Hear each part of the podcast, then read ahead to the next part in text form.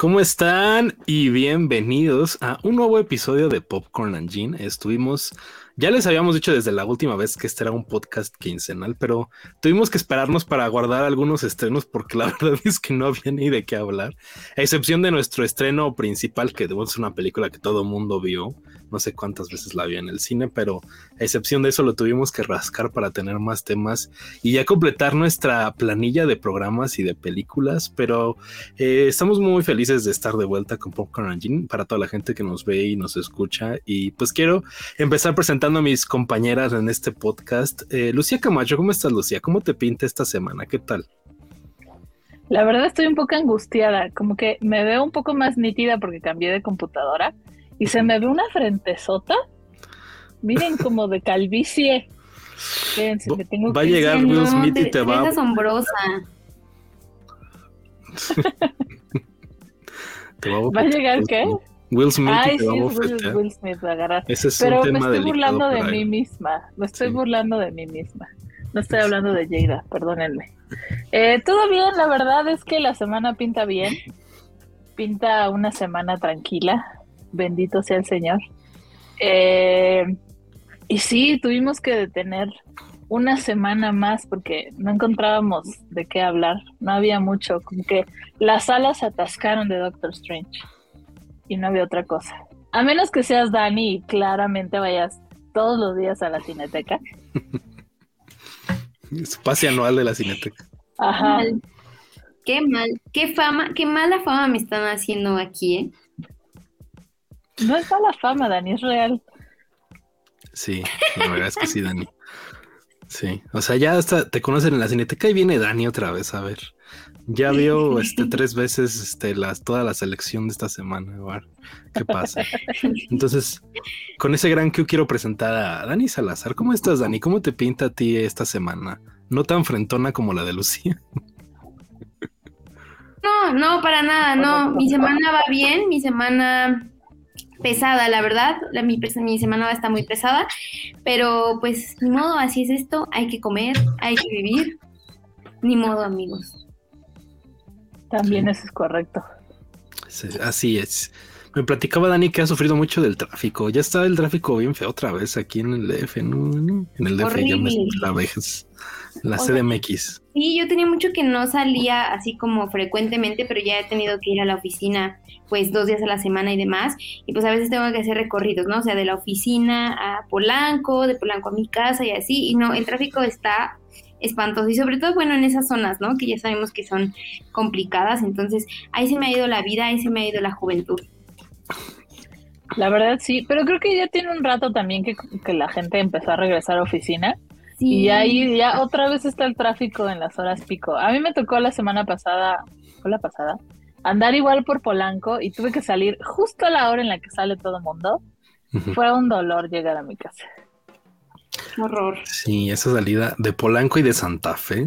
Santa Fe también Santa Fe es peor, No, Fe es la- horrible. es horrible. Sí. No vayan, nunca acepten trabajos en Santa Fe. No. Santa Fe en hora pico y lloviendo es el infierno.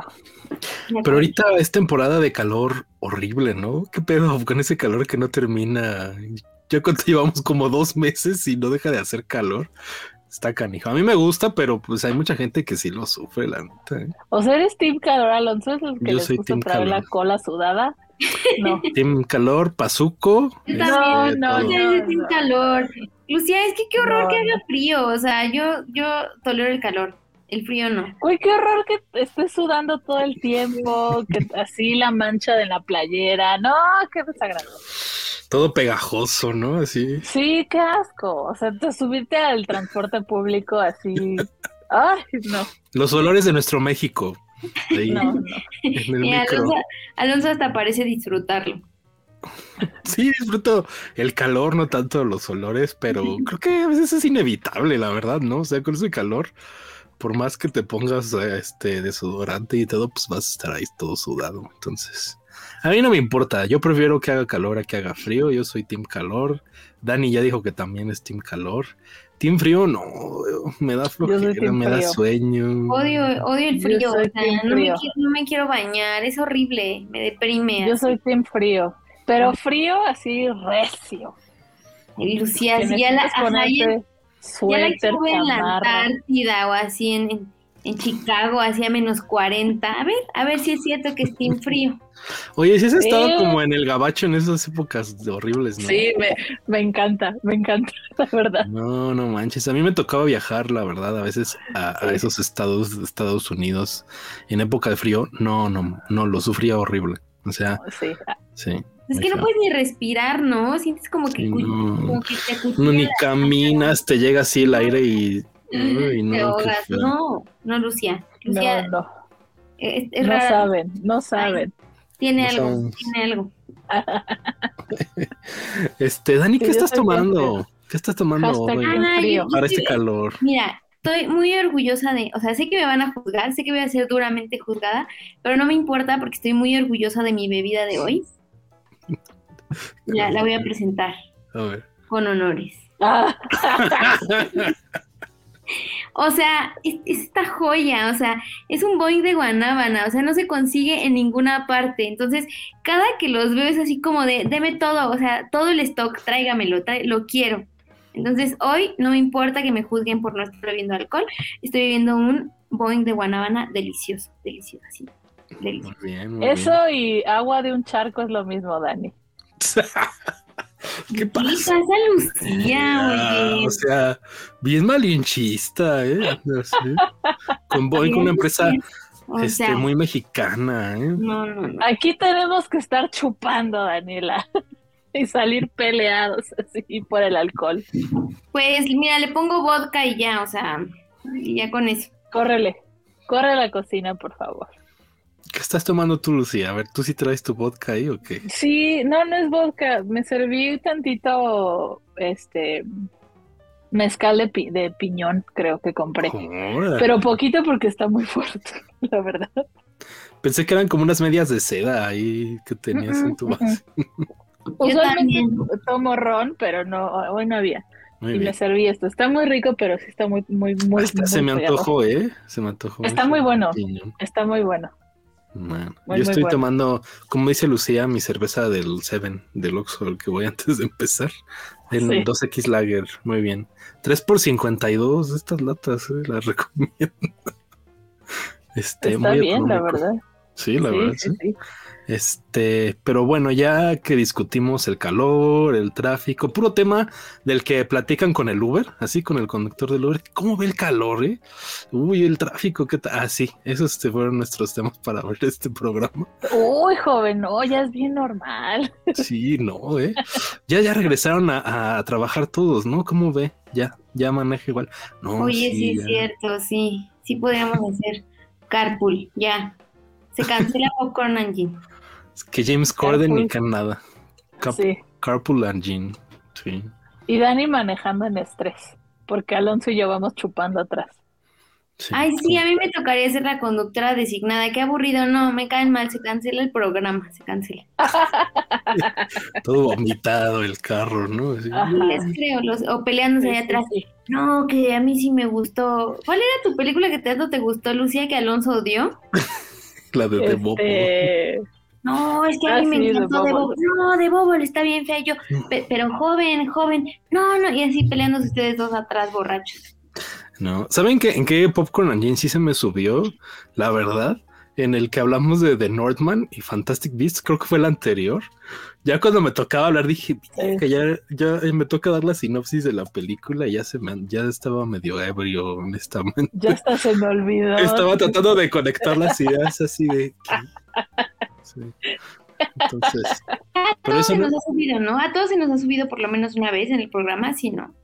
Sí, sí, sí. Yo así ranteando. Bueno, Daniela, a ti se te va a subir si ni tomas. ¿Cómo no? El día de Jake Gyllenhaal así devuelve la bufanda. devuelve la bufanda, maldito. Malditos Jake Gyllenhaal, te odiamos.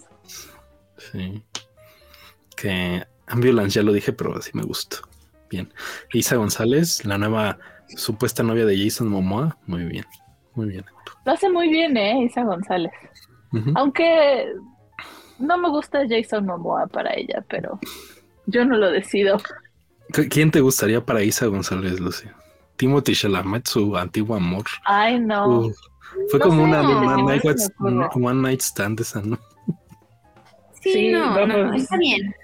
Momo está bien, es un hombrezote. Sí, Pero hombre, sototote. sí está gigantesco ese dude, ¿no? Ay, a mí me gustaba Eh, su relación con Lisa Bonet. Guárdense sus chistes. ¿Su, su qué? ¿Su relación con Lisa Bonet, estaba padre, ¿no? Siento que hacían una Sí, pareja. Estaba bonita, sí. Sí, bonitas. Esa González no estaba comprometida con un vato, ¿no fue noticia hace poco? Creo que sí, con un empresario o algo así. Ajá.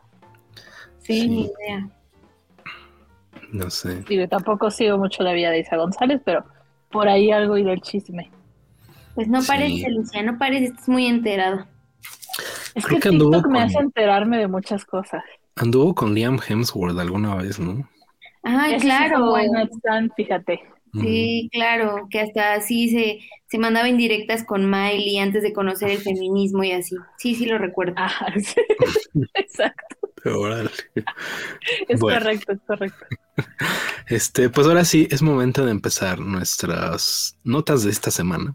Eh, nuestra única nota de esta semana, porque le estuvimos rascando y estuvimos platicando, la verdad, aquí acá entre nos del juicio de, de Johnny Depp y de Amber Heard, pero como que todavía hay algunas cosas ahí que no terminan de cuajar. Entonces, este, vamos a platicar de ello cuando acabe el juicio, ¿no? Que dicen ya que acabe, ya platicamos. Ya que acabe y, y, y, y de forma ética, ¿no? Porque eh, cada cosa que hemos leído y visto que es como... Sí, yo he cambiado de parecer en ese juicio como 20 veces, les soy honesto. sí. Es- Yo la verdad no lo he visto. Mi conocimiento del juicio es lo que me sale en TikTok. Y lo que me sale en TikTok es pro Johnny Depp. No En sé general- si sea real. Sí, ¿eh? Sí, en general es así, ¿eh? Aunque luego a mí me salen, o sea, hay medios que estoy de acuerdo con lo no ético que dice Dani, que he visto que hay medios que solo publican notas en contra de Johnny Depp o he visto medios que solo publican notas en contra de Amber Heard, entonces no lo sé. Pero bueno, esa no es nuestra nota de esta semana. Y nuestra No. nota de esta Sí. semana va muy ad hoc con nuestro programa y es que Elizabeth Olsen dijo que quisiera hacer otras películas fuera del MCU, pero que a veces no tiene chance. ¿Cómo está la onda, Dani? A ver, platícanos, ¿cómo está eso? Pues eso, básicamente lo que dijiste. Elizabeth Olsen en, en diversas entrevistas ha dicho que pues obviamente está muy agradecida como con la oportunidad que ha tenido en Marvel, o sea, porque sí le dio, digamos que un boost a su, a su carrera. Aunque bueno, o sea, ella también había trabajado en películas anteriores que son muy buenas, como ya lo habías dicho tú, Alonso, no recuerdo si en Twitter o algo así. Eh, pero bueno, ¿no? Que eh, justamente el estar tan ocupada y el tener pues una agenda súper llena debido a sus compromisos con el MCU, ha impedido que pues Elizabeth Olsen eh, participe en otras películas, ¿no? Entre ellas pues estuvo The Lobster, ¿no? Esta película muy, muy, muy famosa y premiada de Yorgos Lántimos, donde vimos a, a Colin Farrell, a... ah, Rachel Weisz y la A Rachel. entonces eh, eh, justamente pues pues qué piensan o sea yo creo que, que eh, Elizabeth Olsen es una gran gran gran actriz y sería feo que, que la viéramos encasillada como todo el tiempo en, en, en Marvel, ¿no? No sé qué piensen ustedes. O sea, tal cual su, su, su cita fue algo como empecé a sentirme frustrada, tenía esta seguridad laboral, pero estaba perdiendo estas piezas que sentía que eran más parte de mi ser, ¿no? Y cuanto más me alejaba de eso, menos se me consideraba para ello. O sea, las mismas productoras dejaron de tomarla en cuenta ante las negativas, ¿no? Es como de, no, pues estoy ocupada como con estas cosas del MCU y pues, no sé, o sea, no sé, amigos, siento que la vida siempre es difícil, ¿no? O tienes mucho dinero y éxito, pero no eres tan feliz, o eres feliz, pero eres pobre, o sea, no sé, está muy raro. Tus, tus extremos, Dani. Es que sí, Lucía, o sea, a mí me ha pasado, o sea, a mí me ha pasado, ay, sí, o sea, no pobre, no, obviamente no eres pobre, pero, o sea, obviamente esta morra está ganando millones de dólares con el MCU, cosa que pues no pasaba quizá con las películas que estaba haciendo antes o con las películas para que para la que la, la están buscando, ¿no? Pero eso mismo también pues le provoca pues frustración profesional, ¿no? Porque obviamente no, no creo que lo único que quiera hacer en su vida sea Wanda, ¿no? Entonces, no sé, está, está difícil ese balance entre la felicidad y digamos que el éxito a esta magnitud. Yo, la verdad, desde que empezó Elizabeth Olsen, soy muy fan de ella. Desde que era Elizabeth Olsen en Indie, eh, como que le empecé a seguir la pista y, y, era muy fan. Hizo por ahí una película que es muy buena que se llama Marta, Marcy, May, Marlene. Hizo otra así como back to back, creo que se llama Silent House, que es como un experimento de, de plano secuencia toda la película, que está bastante interesante. No es una gran película, pero está bastante interesante. Y por ahí hizo, empezó a hacer algunas otras cosas chiquitas con personas eh, reconocidas, como Dakota Fanning, por ejemplo. Eh, tiene una película con Jason Sudeikis. Eh, tiene, tiene varias cosas que son bastante interesantes pre-Marvel eh, y la verdad, yo soy muy fan de su personaje en, el MCU desde que empezó con, con, la era de Ultron. Pero creo que sí es algo que les pasa. Bueno, creo que a todos los, los, los actores del MCU. Es decir, son ya tan reconocidos por su personaje en, las películas de Marvel. Y son tan constantes las películas, aunque ellos no sean protagonistas, como que hacen un cameo aquí, medio aparecen por acá, están en la escena post créditos por acá, como que nunca logran salirse del personaje y al menos como en tu cabeza como audiencia, eh, y lo estaba pensando también el otro día con Benedict Cumberbatch, que estaba viendo un sketch que hizo en SNL, eh, cuesta un buen de trabajo pensar en películas de ellos o otras cosas de ellos que hagan fuera del MCU. Eh, por ejemplo, Robert Downey Jr., creo que ahorita sí no te puedo decir otra película que haya hecho eh, durante los 36 años que hizo a Iron Man en, en, Marvel. Y con Chris Evans me pasa lo mismo, con todos ellos, o sea, seguramente sí hay cosas que sacaron por ahí, pero no las ubico y los reconozco siempre. Y lo primero que pienso es, ah, claro, estuvo en Civil War, por supuesto. Y creo que es lo que le pasa a esta mujer. Seguramente le llegan muchos, muchos eh, proyectos que seguramente hace y tres personas ven. Y otros más que seguramente clashean con, con las grabaciones del MCU y es como, pues lo siento, pero ya había firmado con esto, entonces, perdón, no lo puedo hacer. Pero sí, sí, la comprendo, Dani, por supuesto. Eh, pues yo estoy de acuerdo con Lucía. O sea, creo que participar en estas películas es como una, una navaja de doble filo, ¿no? Porque yo no recuerdo a Elizabeth Olsen que la conociera pre-MCU. O a lo mejor sí había visto alguna peli, pero creo que sí la recuerdo. Creo que la primera vez que la vi fue en Age of Ultron. Y fue como de, ah, es hermana de las Olsen, ¿no? De Mary Kate y Ashley Olsen, ¿no? Este, entonces, esas películas sí les dan mucho reconocimiento, pero al mismo tiempo eh, los acaparan tanto y la gente como que ya no conecta con ellos en otras cosas, es raro. O sea, me pasaba igual con Chris Evans. Por ejemplo, Chris Evans yo sí lo conocía anteriormente, pues fue la antorcha humana y más cosas. La primera vez que lo anunciaron como Capitán América a mí no me convencía y pues en el MCU vimos que fue un actor bastante capaz. Este, y entre las películas de Marvel empezó a hacer varias películas ahí, algunas muy desconocidas. O sea, a mí hay una de Chris Evans que me gusta mucho que se llama Gifted, que de hecho la dirige Mark Webb, en donde eh, Chris Evans actúa con esta niña McKenna Grace, que ya ni tan niña. Eh, entonces es un drama muy bonito que pues pasó sin pena ni gloria, por ejemplo, y estaba estrenando ahí casi casi junto a Civil War, entonces, eh, lo mismo pasó con Elizabeth Olsen. Hay muchas películas de Elizabeth Olsen que estuvieron estrenando en estos años del, MCU, muy de bajo perfil, porque como que Elizabeth Olsen tiene este carácter medio indie, como que le gusta hacer películas independientes y como que es una persona como medio alejada de los reflectores, como que cuando no está en un junket o cuando no está haciendo una promoción de una peli, no le gusta estar presente como en los medios, ¿no?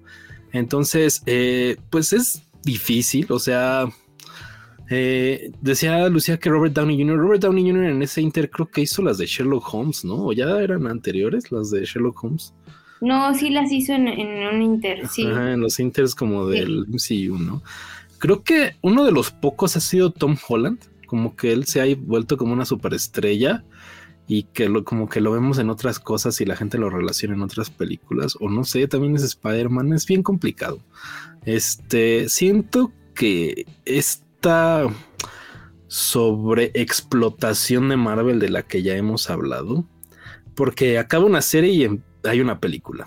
Pasa el hype de Doctor Strange y ya viene Miss Marvel. Hace que siempre tengamos Marvel presente como en la cabeza y como que todos los actores relacionados ya luego no los sacamos como de ese círculo. Entonces está bien complicado. Yo, yo ponía en Twitter justo como decía Dani que, eh, siempre hay como estos videos virales de, de Elizabeth Olsen con Aubrey Plaza, que es de una gran película que se llama Ingrid Goes West, que a mí me gusta muchísimo, que habla como de esta eh, chica que está estoqueando a una, como de estas influencers, como pues como influencers como los que tenemos aquí, ¿no? Que no es Eugenio Derbez, ¿no? O sea, es alguien que subió sus videos en TikTok o le va muy bien en Instagram y esta mujer se empieza a idealizar esto y la sigue. Es una, es una gran película. Este Martha Mercy May Marlene, que es la que dice Lucía, la vi hace algunas semanas. Es de un culto en el que está involucrada el personaje de Elizabeth Olsen y trata de salirse del culto. Y también hay otra que nunca supe por qué no le fue bien. Es muy raro, pero es Elizabeth Olsen con Jeremy Renner. Se llama Wind River. Y son ellos dos investigando un asesinato en una reserva nativoamericana es una gran película y estrenó entre las películas de Marvel y teniendo a dos de los Avengers ahí, yo pensé que le hubiera ido bien en taquilla, pero creo que la verdad es que la realidad es que mucha gente consume solo Marvel en el cine, ¿no? O sea, ven cuatro películas al mes y una de esas es Marvel y no sé, Disney, Pixar, Uncharted o algo de los que esté ahí y de ahí en fuera como que no ven mucho, ¿no? Entonces, como que siento que eso es lo que pasa con las películas como independientosas de, Elizabeth Olsen. Me metí a checar Ingrid Goes West está en YouTube. La pueden rentar por 20 pesos. Y Wind River la pueden rentar en Apple TV Plus por 50 pesos si les interesa. Creo que son buenas pelis y valen la pena, pero estoy de acuerdo con este tema. No sé, Dani, ¿qué más piensas acerca de saturación de actores? Porque ya está de actores este Marvel. Sí, o sea, siento que es eh, como un arma de doble filo, ¿no? O te puede levantar la carrera o al mismo tiempo arruinártela, ¿no? O sea, siento que hay muchos actores que si no fuera porque aparecieron en Marvel, quizá no sabríamos de ellos. Jeremy Renner o este, o sea, sí, ¿no? O sea, que, hubieran quedado pues ahí quizá en, alguna otra película o quizá su carrera jamás hubiera levantado, ¿no? Pero hay otros casos eh, como Elizabeth Olsen, como Benedict Cumberbatch, que creo que también hizo Sherlock. ¿Hizo Sherlock antes de Doctor Strange? ¿O sí. fue antes, verdad? Sí, fue antes, fue antes. Fue antes.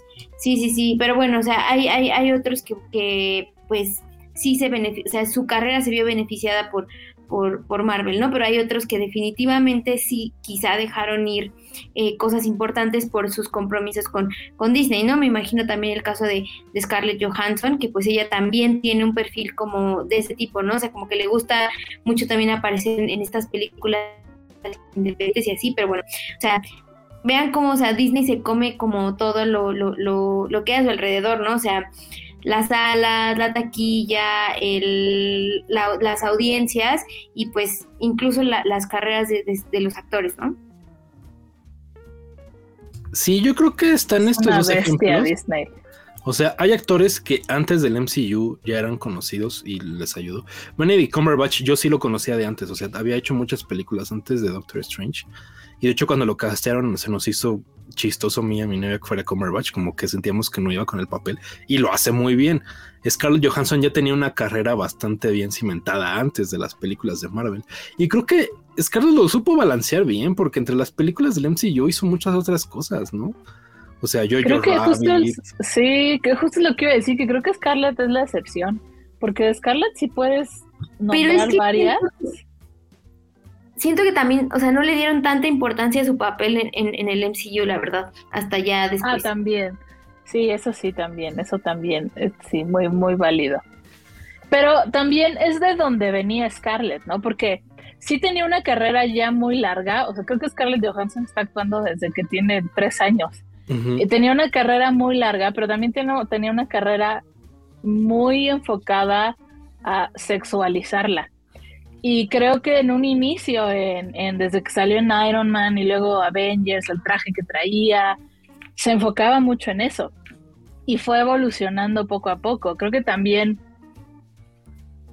le ayudó como a salir un poco de eso, pero también aprovecharon de, de, que es una mujer hermosa para, para ponerla ahí. Incluso la propia Elizabeth Olsen, he visto memes creo que es en Civil War cuando están peleando por los acuerdos de, acuerdos de Sokovia, no me acuerdo cómo chingado se llama, que están peleando Iron Man y Capitán América por ella, porque ella ocasionó el desmadre, y Iron Man le dice que no le dan green cards a, a armas de destrucción masiva, y Capitán América le contesta como, es solo una niña. Y, corte a solo una niña con, con, un traje así, con un escote así súper pronunciado. Creo que a, a, Elizabeth Olsen también le sucedió eso. Aunque ella no tenía una carrera que había comenzado así, como la de Scarlett.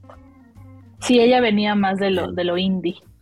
Pero, ¿sabes qué? Creo que sí y no. Porque Scarlett sí tuvo un antes y un después. O sea, yo me acuerdo de Scarlett Johansson en papeles como, pues de niña. Eh, yo la primera vez que la vi fue en una película que se llama Mississippi Burning, que es con Willem Dafoe. Eh, ahí era una niña, ¿no? Y luego sale en Ghost World, en donde todavía es como adolescente. Y después empezó a tener este auge como de sexualidad. Entonces sí hubo como un antes y un después. Y obviamente Black Widow lo llevó al infinito. En las entrevistas ella se quejaba de que todos los güeyes le preguntaban del traje, ¿no? Sí, qué horror. Nuestros queridos reporteros, ¿no? Sí, este, como de, ¿usas eh, ropa interior debajo de ese? Sí, sí por, o sea, ¿por qué le preguntan eso a Chris Evans, no? Es por Qué horror. hay una, hay una entrevista donde le dice al güey como de, ¿te parece correcto preguntarle a alguien si está usando ropa interior? Pero ¿por qué estuvo mal? Así como de, güey, no, claro. Y este, y te iba a mencionar que justo Elizabeth Olsen, eh, uno de los primeros como este cosas que tuvo en su contrato fue que no quería que sexualizaran al personaje. Incluso ella en entrevistas ha dicho que lo logró librar, porque dice que ella siempre los trajes que le pusieron a Scarlet Witch no eran como pues tan reveladores. Que, que si lo ves bien, pues son de spandex pegadísimo, ¿no? Pero eh, pues según Elizabeth Olsen dice que ella no la sexualizaron. Estoy un poco de acuerdo porque creo que la relaciono más con otras cosas a Wanda que, que como Black Widow que eran esas tomas así, este, super close-ups de cuando ella se avienta y se haga. Sí, sí, sí. No era lo mismo. No, bueno, o sea, sí, pero sí ve eh, Scarlet Witch en la era de Ultron y sí es un escote así, ¿no? a lo mejor no es la toma sí, exacto, pero a veces sí, sí, Bueno, eso sí. Pero ya después... nunca, nunca hemos visto el paquete así de Chris Evans, por ejemplo. No me parece Pero no es el trasero de América ese, güey. Sí, es el trasero de América. Ya, Lucia, o sea, confórmate, ¿sí? Lucia quería decir el paquete de América, ¿no? Lucia, cálmate. Puede ser. ¿Por qué no si son tan pegados los trajes? Que, digo, a mí me da igual, pero la verdad es que creo que en las películas de Marvel es una de las primeras ocasiones en la que yo he visto este tipo de tomas gratuitas de güeyes sin camisa. O sea, en cada película de Marvel sí hay una escena en la que un dude se quita la camisa, ¿no? O sea, no es lo mismo la sexualización y creo que fue como un avance distinto, pero Thor en cada película de Thor hay una toma de Chris Hemsworth sin camisa. En las de Spider-Man hay una toma de Tom Holland sin camisa. Creo que a comparación de cómo se ha sexualizado a la mujer en los medios es nada. Pero por lo menos, pues como que Marvel dijo, bueno, vamos a dar ahí un taquillo de ojo a veces, ¿no? Siento. ¿Qué piensan? ¿No? Estoy mal. Ay, yo no sé, no me he dado cuenta. Ahí sí. yo, yo nada más ubico la de Chris Hemsworth en Thor 1. Sí, yo también. Y, Chris Pratt en Guardianes de la Galaxia, que era como la super escena después de haber pasado de Parks and Recreation, donde estaba Chubby, a, Guardianes de la Galaxia. Es como de, oh my god, qué transformación. Sí, sí. Y ahora ya nos cae mal a todos. Ya no me acordaba de ese cambio del Chris Pratt de Parks and Recreation. cambios, Chris Pratt de cuando estaba chova, cuando estaba fuerte y, lo amábamos y de cuando cayó de la gracia de todos. Sí. Que por cierto James Gunn lo estuvo defendiendo en Twitter, me acuerdo. Sí, sí, sí. Pero es indefendible. Muy lamentable. No, no es cierto. No sé, no sé, porque creo que muchas de las cosas por las que están, tiene tanto hate son como son malas interpretaciones, pero sí cae mal. O sea, a comparación del resto de los Crises, sí cae mal, la verdad. A mí me y cae yo Chris amaba, Pine, ¿eh? yo amaba a Chris Pratt. Sí, siento que se volvió muy antipático. O sea, a mí yo también ya lo veo, es como Sí. que ya, o sea, Ay, sí, también es como de, ay, este güey. como que me es incómodo verlo. Y antes me caía muy bien, o sea, muy, muy bien. Sí. Sí, yo amaba a Chris Pratt cuando salía en Everwood. Una serie de... ¡Uh! En aquellas épocas de Gilmore Girls y todo esto que salía en Warner, había una serie que se llamaba Everwood, que era sobre un doctor, una familia, creo que de Nueva York, que la mamá muere y su, su deseo era que el papá se los llevara a vivir a un pueblito donde ella alguna vez había pasado, que se llamaba Everwood, que le gustaba mucho, como para que el papá se reencontrara con los hijos porque no se llevaban bien, porque era un médico que todo el tiempo estaba fuera, etc. Entonces se mudan a ese lugar y en esa, en esa ciudad, en Everwood, había otro doctor como el doctor del pueblo, que tenía dos hijos, Chris Pratt y la otra morra que es Emily Van Camp, que justo sale en Capitán América 2, Ujú. de la sobrina de, Sharon de Peggy Carter. Carter. Ah, sí, sí, bueno, sí, sí, sí. Eh, y desde ahí, desde ahí lo adoro con todo mi ser. Bueno, ahora ya no, pero desde ahí, desde ahí lo amaba. Sí, sí, una época. Me acuerdo que yo- Lucía y yo platicábamos hace unos años, ya bastantes, que decíamos, no, es que a lo mejor Chris Pratt es el nuevo Indiana Jones y Chris Pratt va a ser tal y todos los Ah, sí, es papeles de Hollywood. Y ahora ya no lo queremos ver en nada, ¿no? Ya, güey, fuchi, la Sí, Chris sí, Pratt es Mario Bros. no sé Sí, es cierto. Sí, es cierto, es Mario Bros. Y va a venir a México, ¿no? A presentar Jurassic, no sé qué. No, según yo, él no viene. Vienen Bryce no viene? Howard, mi amor. y este Jeff Goldblum y, y el director Colin Trevorrow. Oigan, hablando de Bryce Dallas Howard y para seguir con el chisme, eh, por ahí estaba circulando que iba a ser la directora de... De Fantastic Me Four. olvidé el nombre. Ah, Fantastic Four, sí. Es correcto, sí. hay Ojalá. Porque Bryce Dallas Me Howard muy bien vuelve, ella. vuelve oro todo lo que toca. Ay, sí. Sí. No, pero es verdad, ¿eh? Es verdad. Yo Sí, creo que hasta va a ser mejor que su papá, siento. Sí, la neta sí. La verdad es que Ron Howard no es el gran director, eh, es muy genérico. Sí, Sí, pero no ella, ella es buena, ella es buena, o sea, las cosas que ha hecho han sido. O sea, es el único episodio divertido de De Boba. Boba Fett. Sí. Todos están así. Y el Dallas Howard, ay, sí, estuvo, estuvo muy divertido su episodio y ya después dormición otra vez. Sí.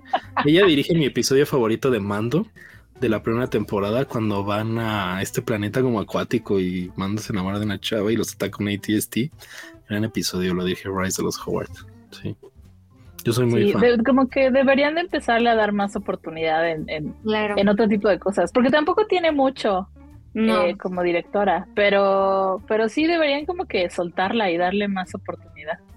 Es Y me bastante. cae muy bien aparte, sí. bastante- sí, sí, muy chida. la queremos aunque no sea Jessica Chastain. Ay, mi, Ay, qué feo eso que las confundan, oye. Mm. mi adorada Jessica Chastain. Es que sí son igualitas.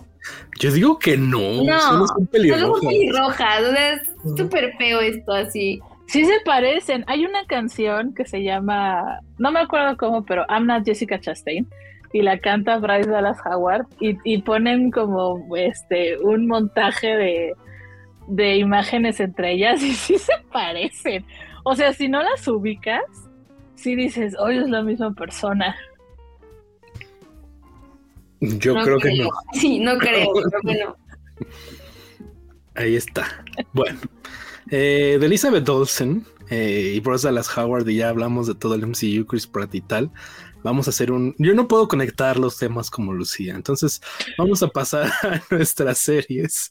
Y la primera serie de esta semana es Grace and Frankie, que ya está en su temporada final.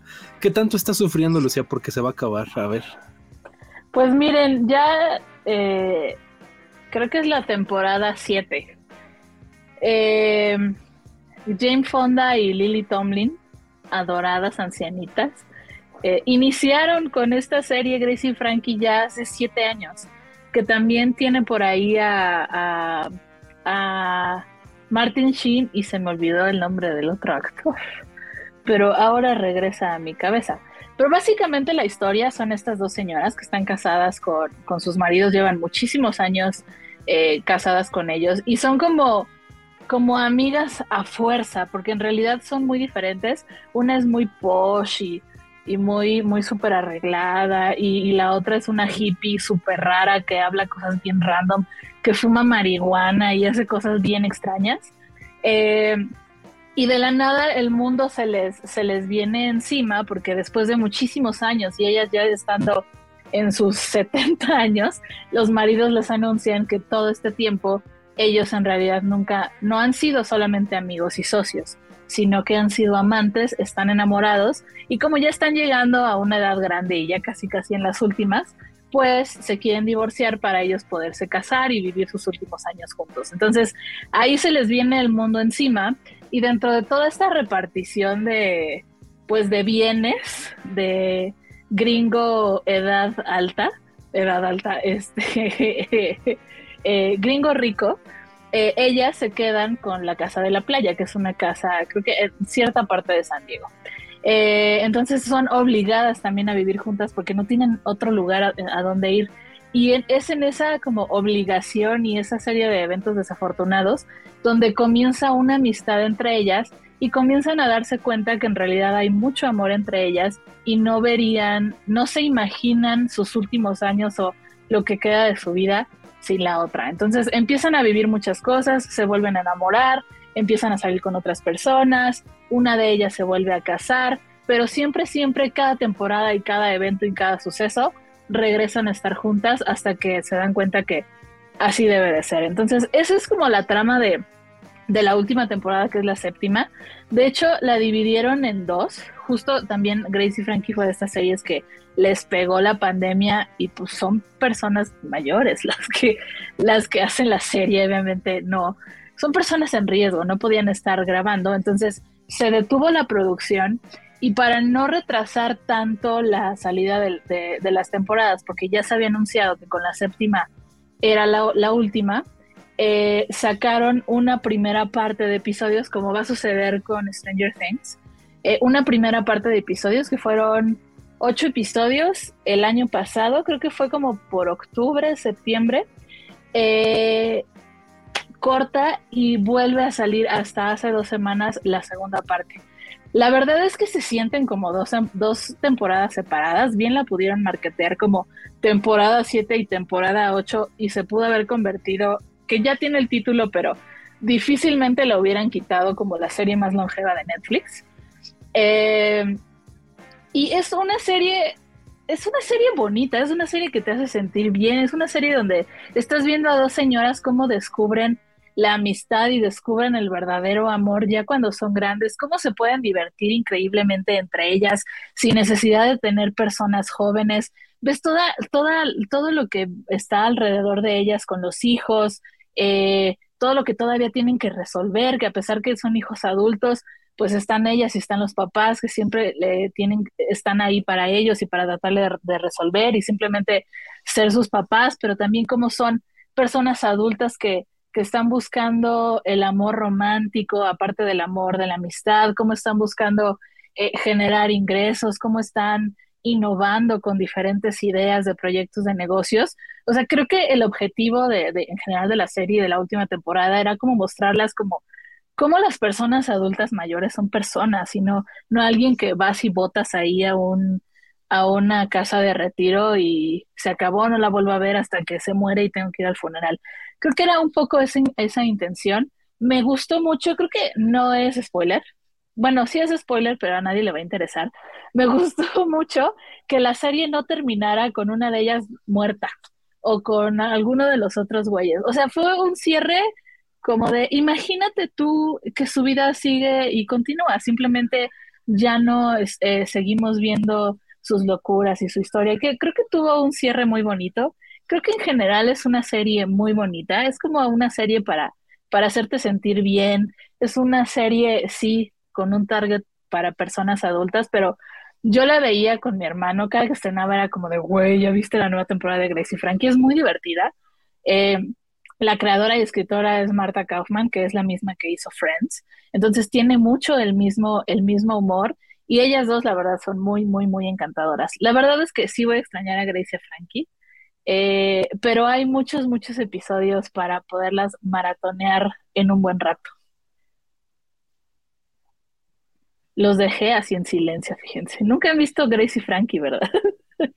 Yo sí, yo sí vi, vi, he visto, he visto, vi la primera temporada y he visto episodios sueltos, pero tengo muchas ganas de verla bien, o sea, como de sentarme y disfrutarla porque siento que es una serie muy bonita, o sea, como que te deja como una sensación de confort y aparte está chistosísima, o sea, está súper divertida, o sea, nunca te imaginas que una serie de viejitos te vaya a divertir a ti, o sea, como no tan viejito, ¿no? Porque ya jóvenes ya no somos, ¿no? Pero no tan viejito, ¿no? Entonces, eh, a mí me parece que es una serie súper, súper bonita, o sea, y que sí vale la pena ver y sabes qué siento, o sea, que cuando la termine me va a dejar como con esa sensación de orfandad, así como de, ay, ya no tengo serie de confort que ver, y ahora qué veo, ¿no?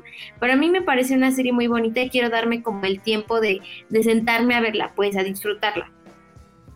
Es correcto. Y te va a gustar la última temporada, porque aparte, a mí me sorprendió, porque usualmente las temporadas ya en, en esta época del streaming son temporadas de ocho episodios y bye.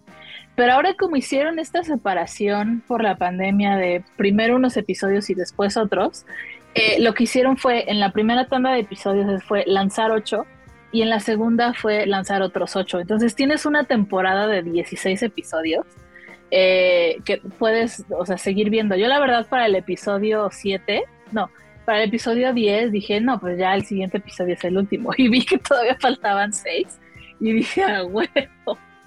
Pero está muy bonita, la verdad es que la voy a extrañar. Le doy cinco lágrimas de cinco. Porque sí lloré. Ay, qué feo. Oye, te, te seré honesto, nunca me había interesado Grayson Frankie hasta que mencionaste ahorita que la hace Marta Kaufman de Friends. Entonces, eso sí me, sí me interesó, la verdad, porque me gusta mucho Friends. Yo sé que hay mucha gente que la odia en la actualidad y que hay muchas cosas que no envejecieron bien, pero en su tiempo fue una gran serie muy importante. Creo que lo sigue siendo. Entonces, a mí me gusta mucho Friends y siento que el estilo de Marta Kaufman era muy característico y se refleja en Grace and Frankie. Lucía, tú lo sentiste como estos gimmicks, estos gags continuos, ¿existe o no, Lucía? Eh, no es exactamente Friends, pero tiene como ese feeling de, ese, sentir de feel good. Eh, sí tiene chistes, tiene chistes tontos, o sea, chistes que, que no necesitas pensarle mucho, como a los Chandler, por ejemplo. Eh, que como mucha de esa parte cómica la tiene Lily Tomlin y le remata a Jane Fonda. Creo que hacen una pareja muy, muy cabrona ellas dos. La verdad, sí. Está, está, está muy bien hecha, ellas están muy bien. Y qué bueno que duraron hasta el final de la serie, porque pues, también ya, ya están mayores las dos. Ya vas a empezar. No, deja tú a Jane, Fonda cada rato en la cárcel ahí por andar de rebote. también, también. Jane Fonda. Sí, a mí me gusta mucho esa parte de Jane Fonda con sus carteles metido en el bote. Este, creo que justo hace algunos años fue esta conversación de que no había muchos espacios para mujeres mayores en la industria actual, ¿no? Y creo que una serie así es muy importante y la realidad es que es esa, o sea, yo el otro día estaba pensando porque justo cuando hablábamos de estas este, celebridades como Bruce Willis y tal que ya medio fueron, cuando lo abordamos con The Lost City, hay muchos espacios en general en Hollywood para actores de alta edad. No sé, o sea, creo que ya no hay espacios para ellos y luego para mujeres menos. Entonces tener una serie así es muy importante en esta era. Creo que sí deberían de respetar las, las eh, compañías productoras y todo como de traer a más gente como ellas, ¿no? Como Jane Fonda, como Lily Tomlin incluso Michael Caine o demás, como que ya están medio ninguneados y se me hace muy feo, como que todo es el nuevo Hollywood Chalamet y Tom Holland y los Marvels, Chris Pratt y todo, entonces está feo, pero está bien, suena muy buena la recomendación de Lucy. ¿Algo más que quieras saber? Está muy bonita, Alonso. Este, descanse en paz, Gracie Frankie. La vamos a extrañar. Pero entonces todavía falta la segunda parte o ya estrenó la segunda parte. Ya estrenó la segunda. ya acabó. Estrenó hace, ya acabó. Estrenó hace dos semanas. Digo, todavía está fresca porque a lo mejor no todo el mundo es tiene así, es voraz como yo y, y consume 10 episodios en un fin de semana, pero, pero ya estrenó y ya, ya terminó. No va a haber más. Es lo que hay. Grace and Frankie the Movie. Podría Grace and Frankie the Movie. Hoy estaría muy cagado ya como con esa en esa oleada de hacer películas. Pero no, no, no, terminó bonito, terminó bonito que la dejen ahí e imaginando que son eternas y van a vivir para siempre. Y nunca las vimos morir en la pantalla. Como Killing Eve, o sea, nada que ver. Ah, ah me diste un golpe así al corazón. Fue un golpe muy fuerte. No, terminó bonita. Esta serie terminó bien. Bueno. Eh, pues terminando con Grace and Frankie, eh, vamos a pasar a una serie. No sé si ustedes la vieron, no la han visto, ¿verdad? Severance. Este, bueno, que yo terminé de ver.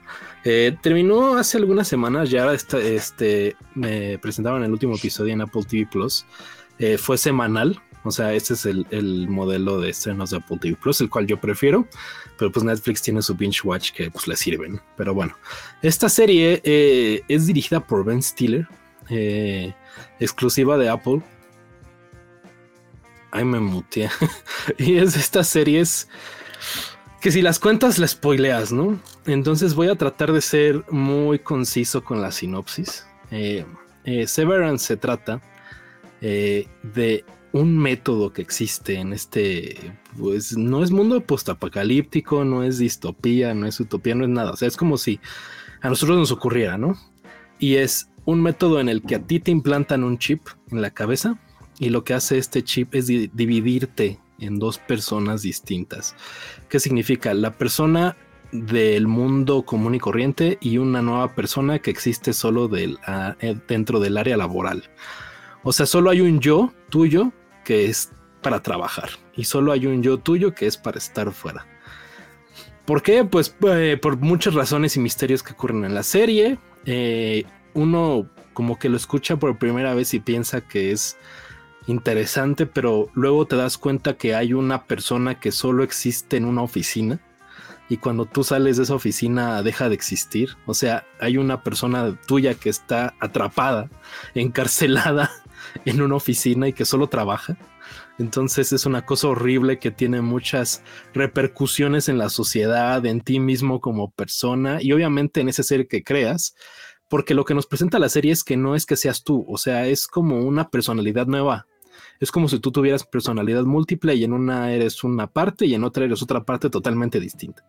A lo mejor esa personalidad solo existe dentro de la oficina y puede tener una relación que tú no, porque la otra persona no sabe nada. O sea, ninguna de las dos es consciente de la otra. Yo no soy consciente de mi mí del trabajo y mi yo del trabajo no es consciente de, mi yo fuera del trabajo, ¿no? Entonces, eh, la primera vez que la vi, me recordó justo como mucho esta onda tipo la dimensión desconocida, como de oficinas como horribles, como paradojas. La serie juega un poco con eso en algunos aspectos. Me acordé incluso de Loki, que ya saben que juega con esta onda como godinesca, pero sobrenatural sci-fi, ¿no? Eh, pero la realidad es que Severance creo que presta, se presta más cosas como de, cosas como Black Mirror. Me recordó mucho algunos episodios de Black Mirror, en, específico este episodio de Yom Ham que se llama White Christmas, en donde eh, presentan esta idea de crear una cookie, que crear una cookie es como tomar una parte de tu conciencia, ponerla en un objeto y esa parte de tu conciencia pues básicamente solo vive para trabajar, ¿no? y esa parte de tu conciencia pues empieza a volver loca porque pues está encerrada en un cuatro paredes, todo blanco, horrible. Entonces, eh, Severance habla mucho de eso. La, verdad es que había, hacía muchos años que a mí no me gustara, no me gustaba tanto una serie. O sea, la verdad me gustó muchísimo, como hacía mucho tiempo que no me pasaba. Tiene los misterios como los misterios bien hechos de Lost, cuando Lost estaba bien o sea, ¿se acuerdan como cuando estaba lo de lo de la escotilla y los números y el monstruo de humo en Lost y que a la mera hora fueron pura eh, básicamente humo porque no fue nada. Aquí en Severance presentan muchas cosas de este tipo, ¿no? O sea, por ejemplo, y no es un spoiler. Hay, hay, los trabajadores llegan de repente a una oficina en donde solo hay un, un señor criando cabras, ¿no? Entonces no saben por qué, no saben qué pasa, ellos no, no tienen, ni siquiera no entienden cuál es su trabajo. O sea, hay mucho de este misterio de Lost incluido en la serie y muchas cosas que no se resuelven y que creo que van a estar siguiendo porque la serie ya acabó, fue, tuvo una primera temporada. Pero la verdad es que es muy, muy, muy, muy, muy buena. Eh, en definitiva, todas las escenas como en los corredores, en las oficinas y todo, es muy exasperante, ¿no? O sea, como pensar en que si tú vivieras solamente encerrado en una oficina, si tú, si tú fueras una persona que no sale de la oficina y termina tu hora laboral y, e inmediatamente te despiertas y otra vez estás en la oficina empezando, porque es cuando tu otro yo vuelve a bajar a, trabajar. Entonces es horrible, es este como muy triste. Eh, de repente la serie te causa incluso ansiedad. O sea, yo lo estuve viendo desde que empezó y no pude seguirla así de corrido porque tenía que tomar un descanso, porque ver las vidas de estas personas en las oficinas es muy fea, la verdad, ¿no? Exasperante, te, te, te, empieza como que a hacer un mindfuck muy feo. O sea, me pasaba mucho con los episodios estos que les digo de Black Mirror, en donde tú te empiezas a pensar cómo sería tu vida encerrado toda la vida, ¿no?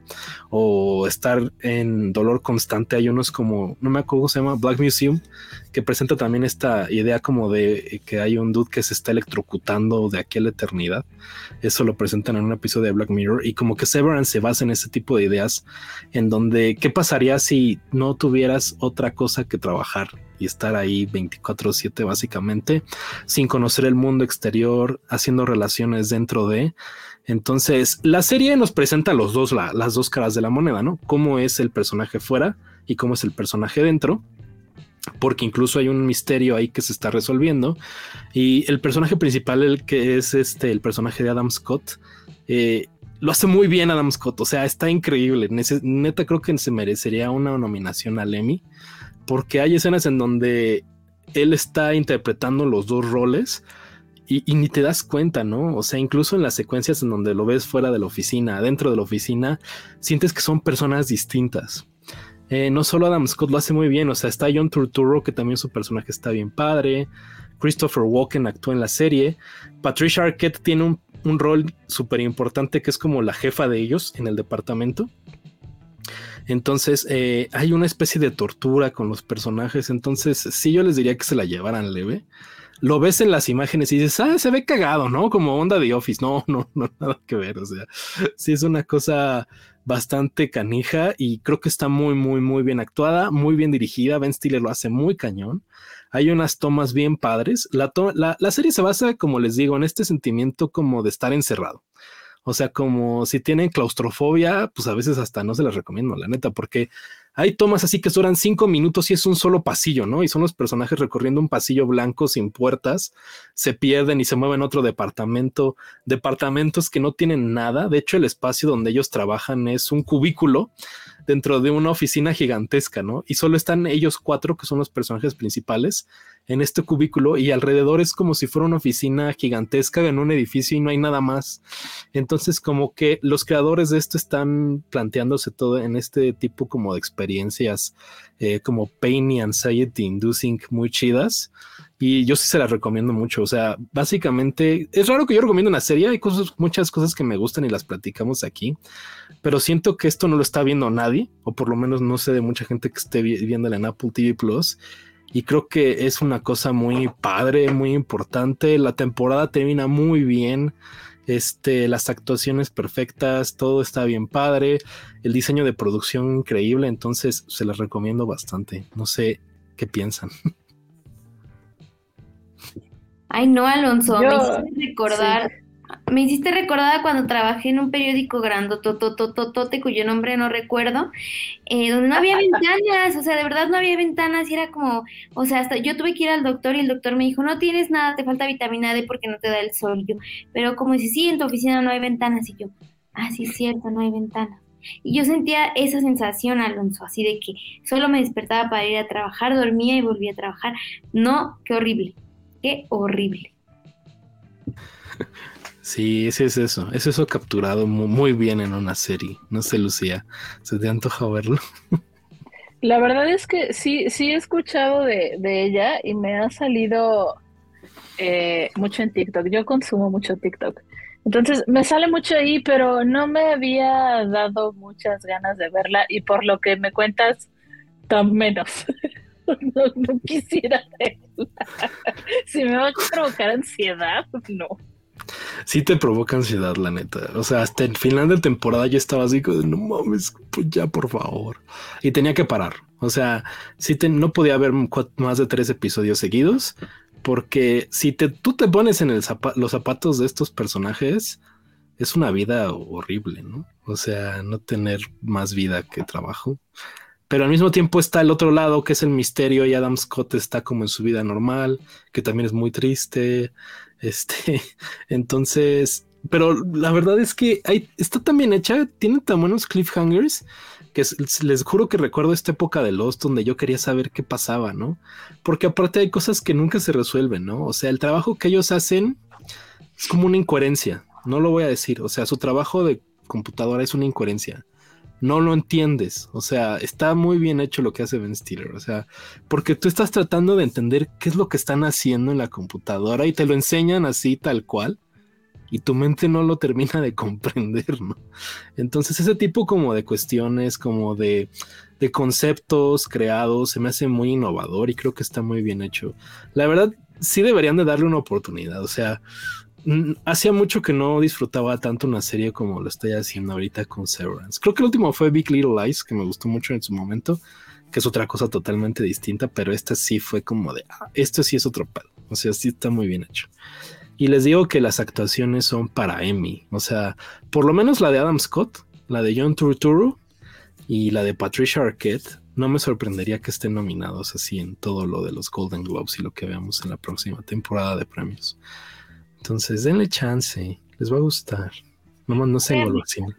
Voy a pensar, porque a mí también me gustan las cosas que me hacen sufrir. O sea, esa es otra cosa que, que es, este sí me gusta ver cosas así que, que me hacen sufrir, así como de, ay, qué, qué ansiedad estoy sintiendo, a ver más. Este, Mira, puedes ver un episodio de Severance y uno de Teslazo. Al final los dos son en Apple TV.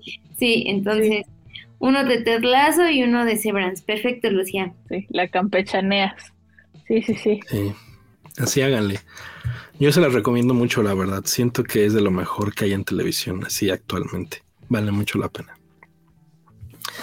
Pero bueno, vamos a terminar de hablar de las series y vamos a pasar al cine, que como ya saben, Dani es muy fanática de la Cineteca Nacional y nos tiene preparada toda la cartelera de esta semana. Empezando por Nudo Mixteco, que ya está en cines, no solo en la Cineteca, sino que ya está en cines eh, comerciales, dirían algunos reporteros. Está ahí en Cinépolis, ¿no? Dani, platíganos de Nudo Mixteco en Cinépolis. Me, me, están haciendo una fama de, persona insoportable que se la pasa en la Cineteca. No es verdad eso, no es verdad. Pero bueno, sí fui a ver Nudo Mixteco, la fui a ver en la muestra porque me daba muchísimo miedo que no se estrenara eh, comercial, pero bueno, por fortuna sí tuvo un estreno, está, es un estreno limitado en, en, pocas salas porque bueno, además también coincidió con Doctor Strange, eh, pero bueno, esto también es una invitación para que vean eh, cine mexicano, ¿no? Y, que se hacen también buenas películas en el país y que además es súper difícil eh, distribuirlas y que lleguen a cines, ¿no? O sea, esta película es de 2018, ¿no? Y apenas la estamos viendo en, en 2022, o sea, su directora, que es también actriz, eh, pues, o sea, ha estado como muy em, empujando su película, ¿no? Y creo que vale mucho la pena, es una gran película. Yo decía por ahí en Twitter que si fuera una película... Con un gran nombre detrás, o sea, dirigida por alguno de, de estos cineastas mexicanos que son súper reconocidos a nivel internacional, siento que todos estarían hablando de ella, ¿no? Es muy, muy innovadora a, nivel estructural y pues trata temas eh, de actualidad que son muy importantes y que han estado pues últimamente muy, pues digamos que en los medios, ¿no? Eh, Nudo Mixteco eh, son tres historias que se entrelazan que casi suceden simultáneamente y que están unidas por un velorio. El velorio de la mamá de María, ¿no? Eh, quien vuelve a su pueblo que se llama San Mateo, que no se dice exactamente en la película, pero podemos intuir que está en Oaxaca. Bueno, no, sí se dice porque es, en, es nudo mixteco, ¿no? Em, está en Oaxaca y se rige por usos y costumbres, ¿no? Entonces, eh, María se había ido de su pueblo porque obviamente em, en el ella era mal vista o era un poco despreciada, digámoslo así, porque pues se enamoró de una mujer, ¿no? Entonces ella regresa al funeral de su mamá, vemos que su papá la desprecia y la corre y le dice que se largue, que no es bienvenida ahí porque pues eh, nunca se casó con un muchacho y demás, ¿no? Pero entonces ella aprovecha su visita a este pueblo para pedirle a la chica de la que, de la que se enamoró que se vaya a vivir con ella a la ciudad, ¿no? Cuando ella eh, regresa a este pueblo, a San Mateo, descubre que esta chica pues tiene un bebé, ¿no? Entonces como que está ahí en el dilema de si se va o no, o sea, si se la lleva a la ciudad o no se la lleva, porque pues ya no es lo mismo, ¿no? Vivir con, con una pareja que con una pareja con un, con un bebé, ¿no? Entonces, bueno, a raíz de ese velorio, eh, em, hay también otra historia, ¿no? Que es de, de, un hombre que se va del pueblo para, mm, para, para conseguir trabajo, porque pues no, no tenía trabajo en, en, San Mateo, pero cuando regresa se da cuenta que su esposa ya tiene otro, pues otro novio, ¿no? Entonces se enoja y pone, digamos que... Mm, a, a discusión del comité vecinal cuál es el estatus o qué va a pasar con esta, con esta señora, que son esta pareja, justamente, eh, si ella, o sea, si, si, los vecinos de la comunidad deciden que ella debe regresar con el hombre anterior, pues regresa con el hombre anterior, ¿no? Eh, entonces, eh, o sea, son, esta película lo, que me gustó es que nos muestra realidades que para nosotros podrían ser como muy ajenas, pero que sí existen, ¿no? O sea, que sí hay pueblos todavía en México que se rigen por usos y costumbres y hay, hay partes incluso cómicas dentro de este juicio, porque es como un juicio vecinal en el que están decidiendo si Chabela se queda con su ex o con su actual, ¿no? Entonces, em, ahí vemos un poco la deliberación y también eh, pues cómo las mujeres en todo, o sea, en todos estos casos que son tres, pues se enfrentan digamos que al machismo eh, y a las estructuras tradicionales de la sociedad en la que viven, ¿no? Finalmente tenemos pues la historia de Toña, eh, que se fue hace mucho tiempo de su pueblo, abandonó, bueno, no abandonó a su hija, pero la dejó ahí con su abuela. Em, y ella regresa al pueblo solo para darse cuenta que su hija está viviendo abusos por parte de su tío como ella los vivió en la infancia, ¿no? Entonces ella decide enfrentar a su familia, enfrentar las reglas del pueblo y llevarse a su hija, ¿no? Entonces a mí me parece una película muy interesante por la forma en la que está contada y por los temas que toca, ¿no? Que son justamente estas tres mujeres eh, muy empoderadas, por cierto, o sea, que no están eh, ni victimizadas ni nada, porque siento que en, en las narrativas a veces que, que, tratan acerca de los pueblos originarios, se suele victimizar a los pueblos originarios, o sea, no solo a las mujeres, sino en general, pero sobre todo a las mujeres, ¿no? Y en este caso no, en este caso pues nos muestra mujeres empoderadas enfrentándose al machismo estructural en una sociedad muy tradicional, ¿no? Y lo que más me llamó la atención es justamente la estructura de la película, ¿no? La parte formal es decir, historias que se entrelazan porque todo está girando en torno al día del velorio. Entonces, a mí me parece una gran película, si tienen oportunidad de ir a verla, se estrenó esta semana, la cineasta es Ángeles Cruz, ella es actriz, la hemos visto muchas veces en televisión, en películas, sobre todo como en telenovelas o en programas de estos eh, unitarios, y es su ópera prima, ¿no? Entonces, creo que es, también una, una cineasta a la que hay, que hay que tenerle el ojo puesto porque creo que puede dar cosas interesantes para el cine de nuestro país. Oye, la neta sí me la acabas de vender, ¿eh, Dani? sí me la vendiste, sí se me antojó ahorita que la dijiste. Eh, como medio de, ay, ¿cómo se llama esto? Como Amores Perros. Sí, o sea, como de historias cruzadas, ¿no? O sea, esta onda como de historias cruzadas. Este, y me estaba acordando que yo hace algunos años entrevisté a Ángeles Cruz por una película que se llama Tamara y la Catarina, que a mí me gusta bastante. Eh, no sabía que ella dirigía, o sea, la verdad es que lo acabo de descubrir con, con Nudo Mixteco, entonces está interesante. ¿Es su primera película, Dani? Sí, es ópera prima. La primera y le quedó, mira, de 10. Sí, y justo sale este actor que se llama, lo estaba viendo cuando estaba probando el programa, se llama Moisés. No Hernández, ¿no? No, Hernández, no Hernández. Que justo también ah, tuve alguna una oportunidad de platicar con él hace unos años por una película que a mí no me gusta nada que se llama Tenemos la carne, que es medio de culto. Este, pero yo sé que él es muy apasionado con la, con el trabajo de histrión, con la actuación, y como que cuando está haciendo un papel de verdad tiene que estar así completamente ligado a él, o sea, es como eh, actor como de método y demás, entonces, pues hay bastante talento, ¿no? Detrás de la película, pero creo que esta decisión nuevamente de estrenar cine nacional con blockbusters gigantes, no sé por qué lo hacen a veces las distribuidoras y las productoras.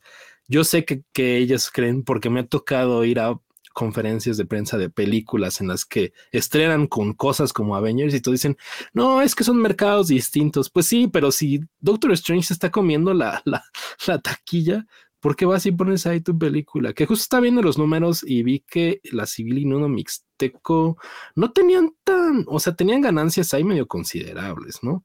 Que yo creo que es porque mucha gente está yendo a este cine eh, eh, como esas opciones como la Cineteca y no tanto como verla en Cinepolis Diana.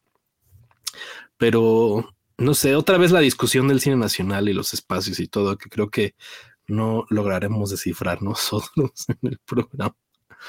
No sé qué piensas, Lucy.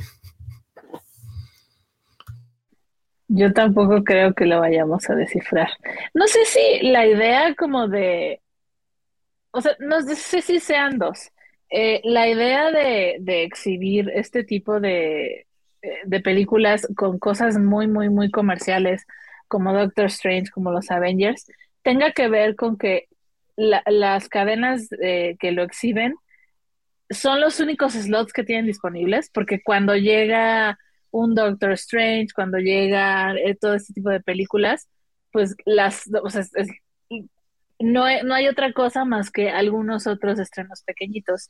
Eh, y no creo que pongan a competir, o al menos en, en mi cabeza, no creo que pongan a competir un, un, un Strange con alguna otra cosa un poquito más blockbustera. Creo que puede ser eso, o no sé si piensen también que por tener una cosa de blockbuster y la gente sí o sí va a ir al cine, por ahí como de rebote caiga uno que otro que diga, bueno, ya se llenó esta, ¿qué, qué, qué otra cosa hay? Ah, sí, vamos a ver esta. Eh, no sé si por ahí vaya la estrategia de, de llevar las, las películas en esos periodos de, de estreno. Eh, pero a mí también me la vendiste, Dani. Creo que sí, sí me dan ganas de verla. No, no sé si en la cineteca, porque es como muy intelectual para mí. Pero igual puede ser en el cine, en el cine con unas palomitas. Ay, Lucía. ya, ya. Dani así de ya. Déjenme en paz. Ya voy a venir de bufandita al programa y a decirles que son arte a los dos. Exacto, exacto, por favor. Y cuello, cuello, cuello de tortuga con este calor. Cuello de tortuga. Sí, creo que esta conversación del cine nacional, digo, ya la hemos tenido. Eh, sabemos que hay películas mexicanas mucho más comerciales, como lo son todas las comedias románticas de Omar Chaparro y demás cosas, ¿no? Que pues esas sí generan taquilla y pues tienen como que un poco más de oportunidad de pelearle a, no a Doctor Strange, pero por ejemplo a The Lost City, a lo mejor ahí la gente sí diría, me meto a ver a Sandra Bullock o Omar Chaparro. Siento que ahí más o menos está la conversación. Aunque no lo creas, Lucía. Sí, hay mucha gente que, sí. ¿Quién piensa eso? No, te lo juro, sí. Sí, debe, te lo juro que sí. O sea, Cindy la Regia o The Lost City, creo que Cindy la Regia, ¿eh? Bueno, no he visto The Lost City, pero Cindy la Regia creo que es una comedia romántica decente. Cindy la Regia está bien Cindy hecha. La Regia. A mí también me gustó Cindy la Regia, sí. Sí, sí. A mí también, este, sí. Pero como que el espacio para este otra estos otros tipos de películas de Ernesto Contreras o de algunos otros directores, como que si no es en circuito de festivales, si no es en la cineteca, creo que está canijo, ¿no? O sea, sí, sí, ahí mueren. Entonces, creo que las plataformas de streaming también tienen alguna importancia y le han dado espacio a cosas como cosas imposibles, este, otras como familia de medianoche. Entonces, algunas cosillas que se me vienen a la mente y que pueden vivir ahí, que tienen un poco más de éxito. Pero no sé, no sé, no, no, no tengo yo la solución. Ni las distribuidoras lo tienen. Entonces, Nadie. está difícil, no. Pero vean Nudo Mixteco, véanla si tienen la oportunidad. Lucía, vea la Cineteca. No importa que sea muy intelectual, vea la Cineteca. hay, hay boing de Guanábana, o sea, hay boing de Guanábana. Es que creo que creo que ya lo he dicho en, en otras ediciones, me da ya cosa la gente. Ya Ah, después de la pandemia ya Ay, no. Pero no Lucía, nadie va a ir a ver Nudo Mixteco, o sea, no es mala onda, pero de verdad, va a estar, o sea, probablemente encuentres la sala vacía. O sea, yo por mí, o sea, me encantaría que la sala estuviera llena, ojalá estuviera llena, pero no es como que vas a ir a ver Doctor Strange, ¿eh? Pero sí, sí Mm. tiene su audiencia la cineteca y sí se llena. Eso sí, ¿eh? sí, Sí. la verdad es que sí. Y Ya Lucía le está haciendo al cuento, porque antes íbamos a la cineteca. Lucía, sí, Obviamente, antes. pero ya Ya les dije que a partir de la pandemia me da ya cosa la gente. Entonces, al cine voy ya en la noche cuando sé que, la última función cuando sé que no va a haber mucha gente. Un disclaimer para la cineteca, ya mejoran los asientos en unas de las salas. A veces sí estoy ahí tres horas y ya me duelen las nachas en alguna sala. ¿Sí? Así, a veces me pasa, ¿eh, Dani? Hay unas salas que sí están más modern- modernizadas. No, están muy exquisitos ustedes ya aquí. Ah, ya quieres que, ya que sí es muy incómodo es el que te ponen un tapete ahí en el patio. ¿Cómo se llaman esas, esas, esas proyecciones? Tienen una cosa o tenían una cosa Sí, donde te ponen un Al aire tapete. libre, sí. es sí en el aire libre. Esas. De hecho, yo Esas trabajé muy, en esas proyecciones. incómodas. Sí, hay de. Gracias, Lucía, por echarme, porque yo estuve trabajando en esas de cine. Ay, libre. perdón, Alonso, pero le hubieras echado ganas, el al menos hay un No, foamy o algo. La verdad es que las que se organizaron de Universal estaban muy bien hechas. O sea, había buenos asientos, buenos cojines y todo, y todo estaba padre. No, es un tapete ahí de Ixtle, así. Ya me, me al del tapete así con la palma. Sí, sí, sí. ¿Cuándo fue la última vez que Tomando pozol. Tomando pozol y tejiendo. Bueno, ya, ya. Está bien. Vayan a la cineteca, también consuman cine que no sea Doctor Strange. Este, y pasando a otra película que pues, tampoco encuentro el hilo conductor, Lucía lo encontraría seguramente, no sé. Este, pero tiene el horrible nombre que, bueno, es adrede, ¿no? Se llama en inglés The Unbearable Weight of the Massive Talent. Aquí correctamente la distribuidora solo le puso el peso del talento. y es una película protagonizada por Nicolas Cage y Pedro Pascal, que básicamente es una comedia medio meta. Eh, diría yo semi autobiográfica porque no, eh, de Nicolas Cage, en donde la premisa es esta. Nicolas Cage, como sí le pasa en la vida real, ya tiene una carrera en descenso, le está pasando lo mismo que a algunos de los actores que hemos mencionado anteriormente, eh, eh, como Bill Easters.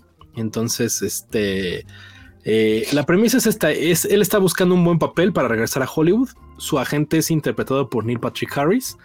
Entonces le consigue una película. Nicolas Cage va a hacer una. Se reúne con el director y le decide estúpidamente hacerle una audición en un ballet parking y no le dan el papel, ¿no?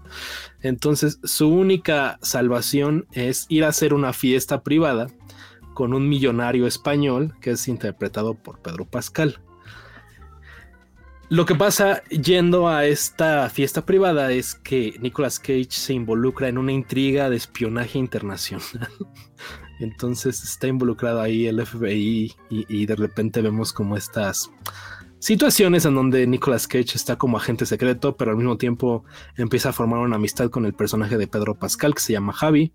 Eh, les digo que semi autobiográfica o biográfica porque eh, en la película Nicolas Cage tiene una esposa que se supone que es una maquillista que conoció en una producción y tiene una hija adolescente, cosa que en la realidad no es así. Nicolas Cage tiene como dos hijos, tres, y actualmente tiene una pareja que es una joven y estuvo casado con Lisa Marie Presley y ha tenido otras esposas, incluida Patricia Arquette. Este, entonces, eh, es como una burla referencial a él mismo, o sea, a su carrera, cómo está en declive. Habla mucho del Hollywood actual, con estos, estos actores que ya hemos mencionado en otras ocasiones, de lo que les está pasando, de que ya no consiguen papeles y tienen que hacer películas de medio pelo. Eh, de bajo presupuesto. Nicolas Cage, yo pensé que no tenía tantas películas de bajo presupuesto que no conocíamos y me metí a su IMDB y tuvo como 10 años seguidos de cosas que yo nunca en la vida había oído mentar que ahorita esté regresando con cosas como Pick, que es una gran película, o lo vimos en Mandy, que también es una buena película. A mí no me gusta tanto, pero es buena película. Como que está haciéndose de un renombre medio en el cine independiente, indie, de culto, con algunos buenos papeles. Pero antes de eso tuvo muchas películas espantosas donde solo eran personajes de acción y héroes de acción, entonces pues, su carrera se fue al diablo. Ahorita ya como que está medio regresando porque tienen el, en el futuro una película la, que es el personaje este que era el aprendiz o el asistente de Drácula y Nicolas Cage va a ser el, el, personaje de Drácula, ¿no? Que actúa junto a Nicolas Cult. Entonces como que ya le está dando el comeback. Pero bueno, eh, digamos que esta película yo esperaba que iba a ser como una cosa más, digamos, como meta bien realizada. O sea, como que con mayor profundidad este, no sé por qué la relacionaba como la onda de A24 o de las películas de Neon o demás. Entonces, sí son comedias negras, pero que al mismo tiempo tienen un mensaje, pero que tienen cierto aire como de cine de culto. Y la verdad es que mucho de la película es una, pues, comedia sosa. O sea, la verdad es que tiene situaciones como de película de Melissa McCarthy, así de cuando es super espía y cosas de ese tipo. Entonces, eh, cuando caes, cuando cae la película en ese eh, aspecto, como que no fui tan fan. O sea, porque esperaba algo como que más referencial, más profundo. Nicolas Cage interpretándose a sí mismo. Y creo que lo mejor de todo esto es como que la relación que tienen los dos personajes principales, Pedro Pascal con Nick Cage. Tienen una escena muy chistosa, lo debo admitir, que justo es la que está pasando ahorita, que los dos se drogan con LSD y están pensando que están dentro de otra película tiene como este tipo de cosas meta padres y muchas bromas de la carrera de Nicolas Cage, ¿no? O sea, vemos que él menciona sus propias citas, sus quotes, hace burla de La Roca, de, de National Treasure, de Conair, de Face Off, de todo, todo se menciona. O sea, yo creo que incluso hicieron un repaso por todas las películas reconocidas de Nicolas Cage y tenía que tener una, una referencia, un easter egg en la película que está muy cagado. Hay otra parte que está padre, que es que Nicolas Cage tiene como un alter ego que se ve en su mente, que es el de joven, ¿no? Así en Wild at Heart. Y está bien hecho porque la neta el deep fake o el CGI que le hicieron a mí me gustó. Y justo es esta onda como de que él lo dice, no, tienes que ser un héroe de Hollywood, tienes que regresar, tú eres una estrella, tú no eres un actor de películas indie, tú eres una estrella de Hollywood, ¿no? Entonces como que esta conversación está padre, creo que es de lo mejor de la película, eso y la relación que tiene él con Pedro Pascal, pero les digo que hay muchas situaciones de pastelazo, ¿no? Entonces que eso fue como que le bajó algunos puntitos en mi, en mi, como en mis notas, pero creo que es una comedia efectiva y buena. Y si más o menos tienen la noción de las películas de Nicolas Cage y cachan cuando dice los quotes de las películas o las referencias visuales de la demás, está cagado y está padre. Pedro Pascal actúa muy bien. Y este también en el reparto está Tiffany Haddish, que es como esta agente del FBI. Y hay otros actores que aparecen, pero la verdad, así que les diga, uff, Most, pues no lo es. Entonces, eh, justo yo estaba pensando en el cine, porque eso llegó afortunadamente aquí a cines eh, justo con medio con el estreno de Estados Unidos, como que sí nos la distribuye Lionsgate, entonces como que tuvo esa fortuna y, justo estaba pensando en la sala que me la podría haber ahorrado en el cine y verla en Netflix o verla en Amazon o verla en HBO. Como que siento que ahora que llegue streaming le deberían de echar un ojo, pero tampoco siento que sea como para irse a echar ahí el, el, gasto de la sala de cine. Entonces, yo sé que siempre digo que vayan a ver las películas al cine, pero más o menos. No sé qué piensan ustedes. Te gusta hacernos gastar, Alonso. Eso es lo que pasa. Cuando pudieras bien recomendar el torrent. Yo la verdad creí que sí era una cosa más como de introspección de la vida carrera de Nicolas Cage y no como así una comedia entre estos dos vatos. creí que era, estaba más enfocada hacia eso, también por, por el nombre de la película. Eh, y, creo que también por, por lo que ha estado haciendo Nicolas Cage en los últimos 15 años de su carrera, que creo que Nicolas Cage hace cosas como de, me gusta ese guion, este, son tres pesos, no importa, lo hago. Como que es muy así, ¿no? Que le, vale madre siempre estar eh, haciendo grandes películas y si le interesa un guion, aunque sea una cosa de comedia o sea una porquería, eh, la hace, ¿no? Como que no tiene ese, ese tipo de, de, problema él. Eh, y, es variada su, su, carrera y tiene mucho en su carrera, pero me estás tirando la idea que yo tenía de la película. Y la verdad, yo sí pensaba verla al streaming porque iba a llegar hace poco. Al final se retrasó. Eh, y no la, no, no, la verdad no, no la quisiera ver en el cine. sí me esperaría verla en streaming. Pero tenía una idea muy diferente de la película. Claro, si fuera otra época, o sea, si, fue, si no hubiera pandemia, yo creo que quizás sí la vería así en el cine un día que no tuviera mucho que hacer, pero creo que ahorita vale la pena ser selectivos con eso, ¿no? Entonces creo que yo también voy a esperar a plataformas de streaming y sí se me antoja verla justo por eso, o sea, solo por las autorreferencias de, de Nicolas Cage a sí mismo, ya con eso ya me compró. Sí, o sea, ahorita que estaba diciendo Lucía, recordé Bing John Malkovich que esa es una buena película como referencial meta, ¿no?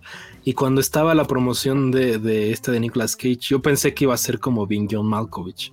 O como incluso Adaptation, ¿no? Que también Adaptation tenía esta onda, como de una onda así, este, de Nicolas Cage, no, no lo es. O sea, sí tiene una partecita chiquita ahí, como que medio se esconde, que sientes que es algo más deep, pero sí es más como estas situaciones absurdas y como la relación de los dos personajes y este, pues sí, muy referencial. O sea, yo conozco muchos, muchas personas que les encanta Nicolas Cage como esta celebridad rara, bizarra, porque esas películas que dice Lucía que hace por tres pesos fue porque Nicolas Cage gastó su dinero a lo estúpido. O sea, Nicolas Cage compraba rarezas así raras, cosas muy extrañas, ¿no? Como cosas de Elvis o memorabilia de Elvis, guitarras o cadáveres, o tenía, tenía hasta una, casa en Nueva Orleans llena como de, estupideces que, compraba con sus millones. Y siento que se le fue el dinero en eso. La película tiene una cierta, un cierto mensaje hacia eso, que, que él está haciendo todas estas películas feas porque necesita varo, porque ya no le alcanza. Según la película, el personaje vive en un hotel, ¿no? Y a Nicolas Cage ya lo corren del hotel porque ya no ha pagado la habitación en la que vive desde hace meses. No creo que sea esa la situación real, pero sí siento que, necesita el barro, entonces por eso ha caído en todo ese cine feo. Pero como que últimamente ha hecho cosas. Pig, Pig es muy buena película. O sea, Pig yo sí se las recomiendo, vale mucho la pena. A mí me gusta mucho. Y, les decía Mandy, que también es otro ejemplo ese que le gusta al mismo Nicolas Cage y tiene como su fanbase ahí. Yo la vi en su momento y no le agarré mucho la onda, no me encantó, pero sí hay cosas que, creo que son muy rescatables de ese tipo de cine. Entonces, pues sí, si les gusta Nicolas Cage o si les gusta eso, ¿por qué, por qué Lucía me está echando el ride? ¿Qué pasa, Lucía? Es que tengo un ride y, me, estoy apague y apague la cámara porque me está persiguiendo un animal. Le estoy tratando de dar con el ride, pero no, no lo, no lo alcanzo. Haces bien, Lucía. La verdad es que sentí mucha envidia. Ahorita que vi tu ride, sentí muchísima envidia porque últimamente así, no, no, no, esta picada de moscos así horrible, o sea, los odio, los odio, me han, me han asediado y no tengo y es como de, uy, Lucía, dámelo. Oigan, hay mucho mosco, ¿no? También en mi casa está así plagado. ¿Por qué? No, no entiendo. Sí, no tengo idea, pero en mi casa hay muchísimos y en la noche no me deja dormir, entonces recurrí a esto, pero ahorita vi que se veía de fondo, entonces lo quité y te interrumpí. Ah, no te lo vayas a tomar, Lucia, por favor, no lo vayas a confundir con tu mezcal de piñón. No, no, no. Bueno, Eh, pasamos de Nicolas Cage a otra cinta que vio Dani, película que platicamos en su momento porque le fue muy bien en Cannes, ¿no? Incluso ovacionaron ahí a Arcelia Ramírez y que apenas está llegando a, los cines de nuevamente comerciales, las cadenas comerciales. Entonces, platícanos, Dani, de la civil, ¿qué tal? Yo dije, voy a aprovechar y voy a traer todo el cine mexicano. Aprovechando que no hay muchos estrenos y que solo está Doctor Strange, voy a traer todo el cine mexicano que me gustó, que vi al podcast, ¿no? Entonces, justo como lo decías, es una película que se estrenó en Cannes el año pasado, antepasado, el año pasado. Eh, eh, uno de los momentos virales, eh, que, bueno, uno de los momentos que se hizo viral fue esta ovación de ocho minutos a Arcelia Ramírez, que la vimos incluso como muy emocionada, estaba llorando, em, y que bueno, es una película eh, dirigida, a diferencia de Nudo Mixteco, esta película es mucho más oscura, mucho más pesimista, por así decirlo. Es una cinta dirigida por la cineasta rumana Teodora Mihai, eh, yo platiqué con ella hace unos días eh, con motivo del estreno de la película que va a llegar a los cines el 19 de mayo. 19 de mayo, no se, les olvide. Eh, me estaba contando que lo que ella quería hacer al principio con esta película era un documental sobre la situación de la niñez en la frontera de México con Estados Unidos, ¿no? O sea, cómo afecta a, la niñez el fenómeno, migratorio, el fenómeno del narcotráfico, eh, etcétera, ¿no? Pero en una de estas eh, investigaciones, o sea, ella quería hacer un documental, en una de estas investigaciones ella conoce a una señora que se llama Miriam Castillo, cuyo caso fue muy conocido en, en, México, o bueno, a, menos, al menos a nivel medios de comunicación. Eh, Miriam, eh, bueno, es una persona real eh, cuya hija fue secuestrada por, por un, un, cártel del, del, narcotráfico y al ver que las autoridades no se interesan por su caso, ella decide investigar y perseguir a los secuestradores de su hija usando diferentes técnicas, ¿no? Incluso ella se cambia el color del cabello, usa peluca, se rapa, para dar con los secuestradores de su hija, ¿no? Entonces, Teodora conoce a esta señora, le cuenta su caso y entonces decide cambiar eh, la película, ¿no? Ella decide que en lugar de hacer un documental va a ser una ficción basada en el caso de, la señora Miriam quien, bueno, esto no es un spoiler porque eh, eh, pues es, un caso de la vida real, la señora Miriam eh, la matan en, en, 2017, un 10 de mayo de 2017, por el caso relacionado con, con su hija, ¿no? Pero bueno, la, película se vuelca hacia otro lado, es completamente ficción, obviamente está basado en este caso, pero también está basado en el caso de muchas madres que, pues desafortunadamente en México, pues están buscando a sus hijas e hijos eh, desaparecidos, ¿no? Entonces, eh, Arcelia Ramírez hace el papel de la mamá, hace el papel de cielo, que bueno, se ve obligada de ser una ama de casa como incluso muy sumisa a tomar una parte activa en la búsqueda de su hija, ¿no? Se vuelve una activista férrea, o sea, y vemos como la transformación del personaje de Arcelia Ramírez es muy interesante porque de este papel como muy sumiso, incluso con el papá de la hija, como muy, em, como muy que sufre, se va eh, transformando completamente eh, en una activista, en una persona férrea y pues ya finalmente vemos ahí una, una transformación bastante fuerte hacia el final de la película, que no les voy a decir porque sería un spoiler. Eh, la película cambia el final de la vida real, em, lo transforma completamente en esta, en esta ficción. Arcelia Ramírez es impresionante, o sea, de verdad creo que si esta película llegara a, posicionarse en la temporada de premios, Arcelia Ramírez es una seria contendiente a, mejor actriz, o sea, es impresionante lo que hace en esta cinta. También aparece eh, Daniel García Treviño, eh, que es el protagonista de Ya no estoy aquí, ¿se acuerdan de él? El de las cumbias rebajadas. No, o sea, tiene un potencial increíble, o sea, él, él es una persona que no estudió actuación, él era... Mm, pues se dedicaba así como a un oficio raro, como de trabajar con, era soldador, soldador, eh, y era músico, entonces tocaba ahí como en los lugarcillos de, de, Monterrey, lo descubren y le dicen, ah, ¿no quieres participar en un casting? Va al casting, se queda y aprendió a actuar y actúa súper bien.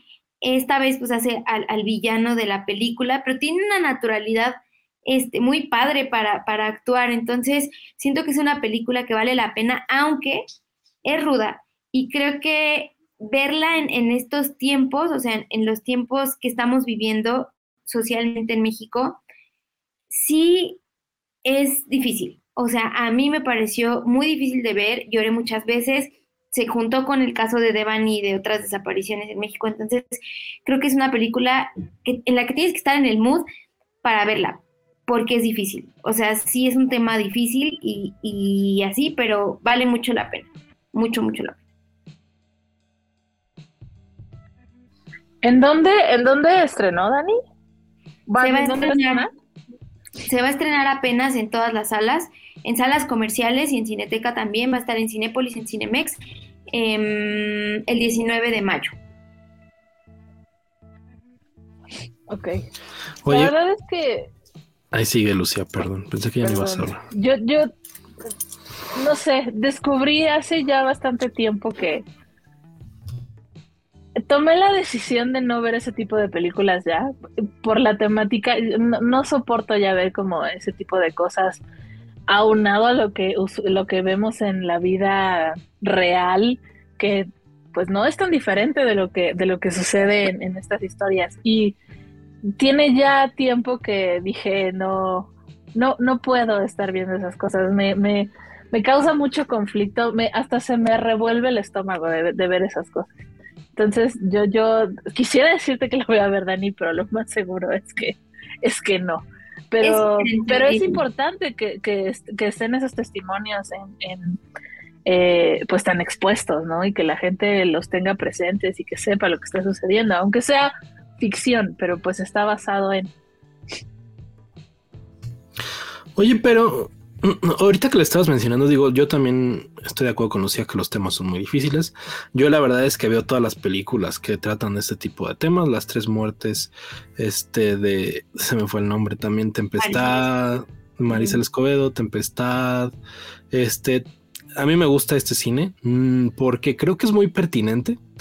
Eh, si en la época esta del nuevo cine mexicano, se acuerdan, todo hablaba como de secuestros, crímenes y tal, que fue muy marcado y que creo que justo la gente se hartó por lo mismo, pero sería irresponsable ser un cineasta mexicano y no retratar la realidad del cine, creo yo.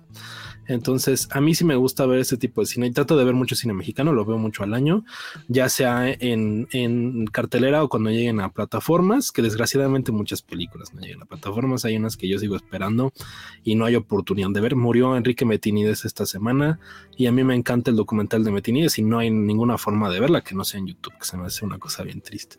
Pero justo como la, me estaba mencionando Dani, en esta suerte como de ficción, como que tiene o me equivoco, o sea, o como lo dijiste, Dani, como una especie de acción, o sea, como de no solo es vida real, raw life, o si es como algo más detective, no es tal cual, tal cual una película de acción y tal cual es como un género de detectives, o sea, basado en, en, la vida real. Es muy interesante eh, cómo mezcla aspectos de vida documental porque lo vemos mucho en el diseño de producción y a mí me llama la atención que la cineasta ni es mexicana, no es rumana y captura muchos momentos que son como, o sea, que tú es muy identificable, ¿no? Cuestiones de México como desde cómo te dicen el menú en las fondas hasta los pósters que hay afuera de las de las casas o de las tiendas. Entonces, todo eso se mezcla con esta ficción que, como dices, tiene mucha acción. O sea, eh, tomó particularmente este caso porque es, es, un caso muy interesante, o sea,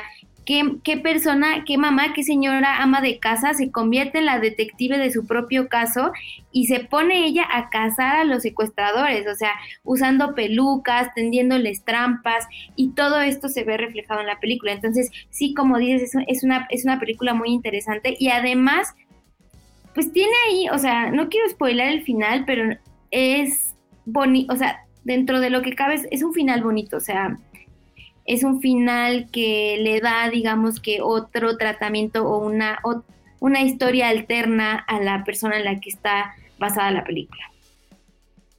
Pues a mí sí, yo creo que yo sí la voy a ver este fin, o sea, la neta, creo que este onda de tomar una película con hechos de la vida real, con tragedias de la vida real y darle un giro medio de acción thriller, suena algo bastante interesante dentro del cine mexicano. O sea, Estoy tratando de recordar, me acuerdo de Colosio, creo que es uno de los pocos ejemplos que tenían este tipo de situaciones, no, no veo muchas cosas. Mucho mejor. Entonces, suena bien, ¿eh? Y además estaba viendo las imágenes, trae un pura, push ahí de Amenlo u Odin, de Michel Franco en, algunas cosas. Entonces, creo que está bien y creo que sí es una película que le deberíamos de dar oportunidad en la cartelera, ¿no? O sea, es una producción que tiene un giro distinto, la historia suena bien, a Arcelia Ramírez le fue muy bien en la actuación y todo, entonces suena bastante prometedor, creo yo. Entonces, además el chico de Ya no estoy aquí eh, es era uno de estos actores ¿Cómo es, ¿Cómo es, el término? Como no actor, ¿no? Y luego lo ponen ahí con las cumbias rebajadas en Nueva York y todo. Yo pensé que ese iba a ser su one shot, o sea que ahí se iba a quedar y ahora regresa ahora en la civil. Está, se me hace interesante, o sea que vuelva a actuar. Es como Yalitza Aparicio, que, que uno pensaba que se iba a quedar ahí en Roma y otra vez como que ya tiene papeles, entonces suena bastante bien, creo yo. La veré este fin de semana. Buena. Muy buena, pero sí tienes que estar en el mood. Sí, sí, a mí me gustan, bueno, no me gustan porque pues, son cosas que sucedieron, pero no tengo problema ver no tragedias en el cine, como Lucía. No todo es comedia y felicidad, Lucía. Ah, mm, yo sé, pero vemos tanto en la vida real. sí, es y difícil. es tan violento y es tan agresivo y es tan cerca de, de, tu, de tu núcleo que a mí ya me cuesta mucho trabajo ver esas cosas.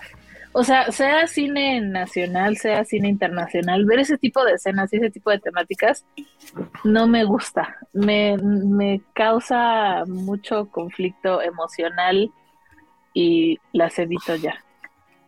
Entendible. Cada quien. Sí.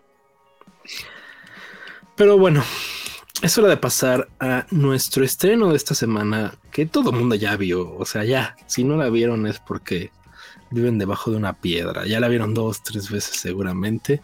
Y es Doctor Strange in the Multiverse of Madness. Doctor Strange en el multiverso de la locura, de la cual nos platicará Lucy. ¿Qué tal Doctor Strange, Lucía? A ver. Ay, Dios. Esto es con spoilers ya, ¿verdad? O sea, obviamente ya pasaron dos semanas. Sí, ya. Ya, ya pasaron dos años. Ya, ya no nos importa. Bueno, Doctor Strange en el en el ¿qué es cómo, cómo está en español? ¿En el universo de la locura o cómo? En el multiverso. Multiverso es lo que está de moda, el multiverso. Pero sí, el inventado multiverso.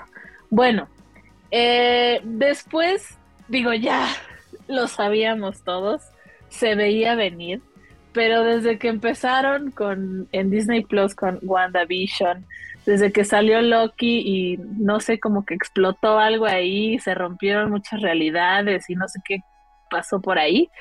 Y lo que vimos en diciembre con Spider-Man, pues llega esta, esta, pues no diría que es el cierre del multiverso, porque seguramente vamos a tener muchísimas otras cosas más referentes al multiverso, pero llega Doctor Strange y el multiverso de la locura.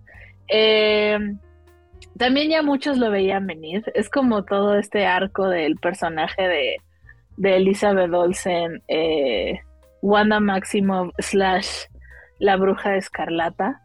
Eh, se convierte en la villana de la historia. ¿Y qué, qué la mueve? El amor de madre, por supuesto porque como vimos en WandaVision, tiene hijos este, falsos, ficticios, que ella crea con su magia como toda madre hace, según ella en, la película.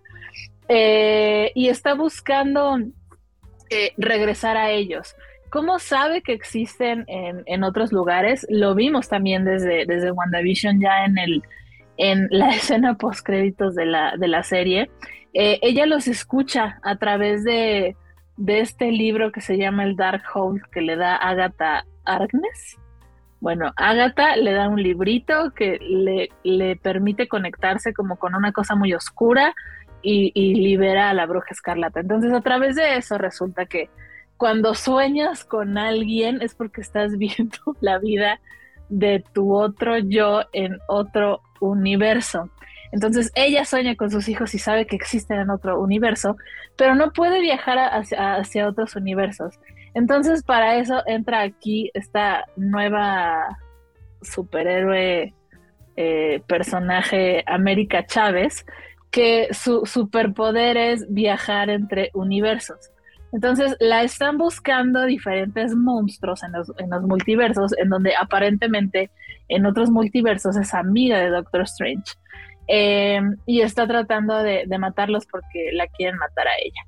Por cosas del destino, eh, llega al universo 616, que es el, el, multiverso en donde está el Doctor Strange que conocemos, eh, muy triste él porque Christine Palmer ya se está casando. Pues claro, si la tratas mal toda la vida, no estoy contigo, estúpido. Entonces ella se está casando, eh, está él muy triste y Sas durante la boda llega ahí un pulpo gigante que sale en Warif. Eh, porque aparte tuve que ver Warif para entenderle esta cosa. O sea, si necesitas un doctorado en Marvel para entenderle a Doctor Strange.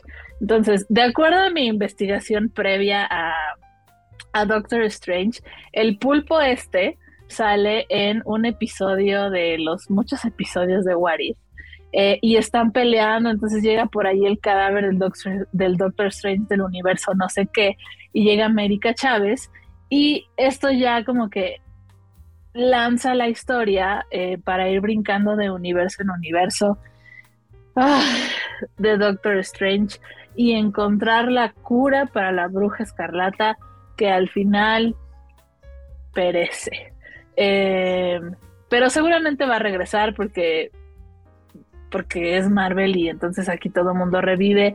Hay un episodio de What If que son de zombies, entonces puede que regrese como una zombie poderosa, puede que no, puede que ya vaya y haga su casa con sus 20 millones de dólares que tiene y haga películas así toda la vida y sea ella muy feliz.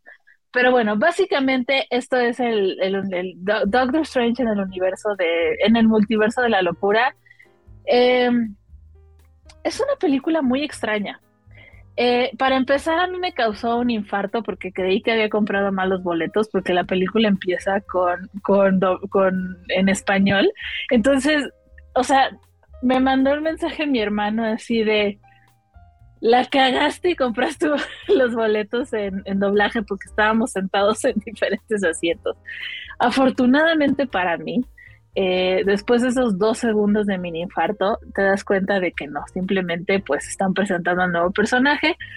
Eh, es una película muy rara porque está dirigida por Sam Raimi, Sam Raimi, que hizo las primeras tres películas de, Spider-Man, pero también es muy conocido por hacer cine de terror. Y sí es como una película de terror. No es una película que se sienta como una película de Marvel así súper cagada, jaja, muy feliz, ta, ta, ta. Sí es una película de terror. O sea, hay una escena en donde Wanda sale así todo horrible de, de un espejo. Eh, tiene muchos, tiene escenas como de jump scares o donde estás esperando que, que, que te salga por ahí algo. Eh, toda la escena donde Wanda los está persiguiendo a través de un túnel es, así como muy de película de terror, lo cual yo disfruté mucho, la verdad, porque sí se siente una cosa bien diferente. Me gustó mucho la película porque creo que es una película más madura y una película más para adultos, como a diferencia de Spider-Man, por ejemplo, que sí era más como para para adolescentes, la verdad. Así, así yo la sentí. Y esta ya es como para los niños grandes. Entonces, eh, a mí me gustó mucho, me gusta muchísimo más este mood de Doctor Strange. Aparte me gusta mucho Benedict Cumberbatch como Doctor Strange y a Tom Holland como que ya no lo tolero mucho. Eh, y me gustó mucho, sí, esta es como una nueva etapa que nos va a dar hacia, por ejemplo, Thor, Love and Thunder eh, y no sé qué otras cosas más vienen de Marvel. está interesante, me gusta mucho. La verdad es que hay Marvel cada dos meses. Eh, nos caga, pero la seguimos viendo. Eh, y nada, les va a gustar. Vayan, hay un nuevo personaje por ahí al final. No sé quién carajo sea, no entiendo quién es, pero ahí aparece y pues va a ser como una gran historia. Gracias. Vas, Annie. Vas.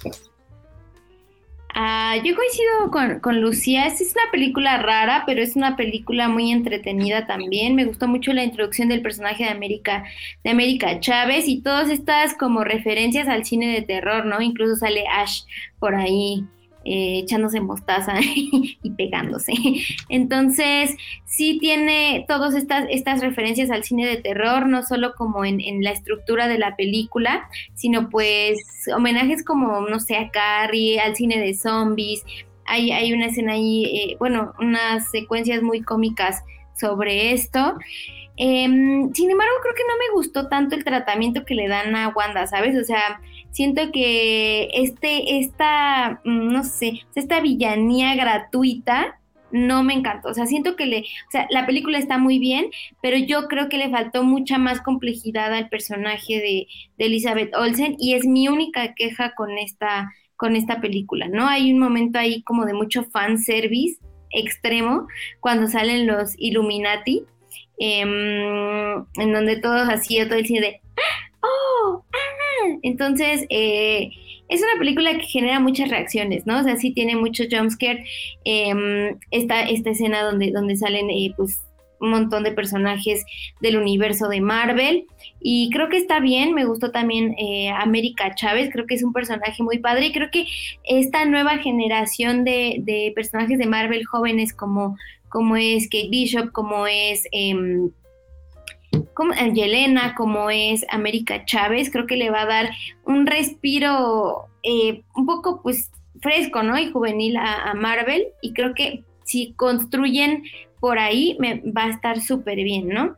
Pero como les decía, pues mi queja es esto, ¿no? Que le faltó complejidad al personaje de Wanda, o sea, siento que Sam Raimi solo aprovechó esta película para hacer un monstruo más en su, en su catálogo de, de, monstruos de, de, su cine de terror, y eso no me gustó. A mí, a mí me gustó, pero es que yo soy muy fan del personaje creo que, o sea, no, no, yo, no era así persona que leyera cómics, no, ni de pedo. Pero, pero yo era muy fan de, desde, desde que era así una pequeñita, Elizabeth Olsen. Entonces, cuando llegó como Scarlet Witch, la verdad es que me gustaba ese personaje por ella. Y creo que sí, o sea, es como la estupidez que hicieron en Game of Thrones, donde hacen que te enamores de un personaje, este, la, la, la, ves como la buena, tiene como, hay unos tintes de locura, pero la justificas porque dices, sí, está justificada, tiene un pensamiento detrás y de repente, ¡zas!, la vuelven loca. Eh, Tal cual siento que le hicieron un Va, sí, va por ahí, no me disgustó tanto, pero agradezco mucho, mucho, mucho que le dieran un rol más importante a Rachel McAdams y no fuera solamente así como la señora tonta de que del que está enamorado Doctor Strange. Eso sí lo agradezco, porque también soy muy fan de Rachel McAdams. Qué bien se ve Rachel McAdams, ¿eh? O sea, está así como, se ve súper bien, o sea, como que los años no le pasan, ¿no? No, y tiene ya cuarenta y tantos, oye, ojalá uno llegue así a esa edad. Quisiese. Desde Mean Girls, desde Mean Girls. Eh, yo extraño a la Rachel McAdams mala, adolescente mala de Mean Girls. Este. Van a decir que yo soy un Contreras, pero a mí no me gustó Doctor Strange en The Multiverse of Madness. Este, de hecho, ya he tenido como una etapa de aceptación y así como las etapas del duelo, yo también las tuve, ¿no? O sea, la vi el día del preestreno en la noche y salí muy encabrona.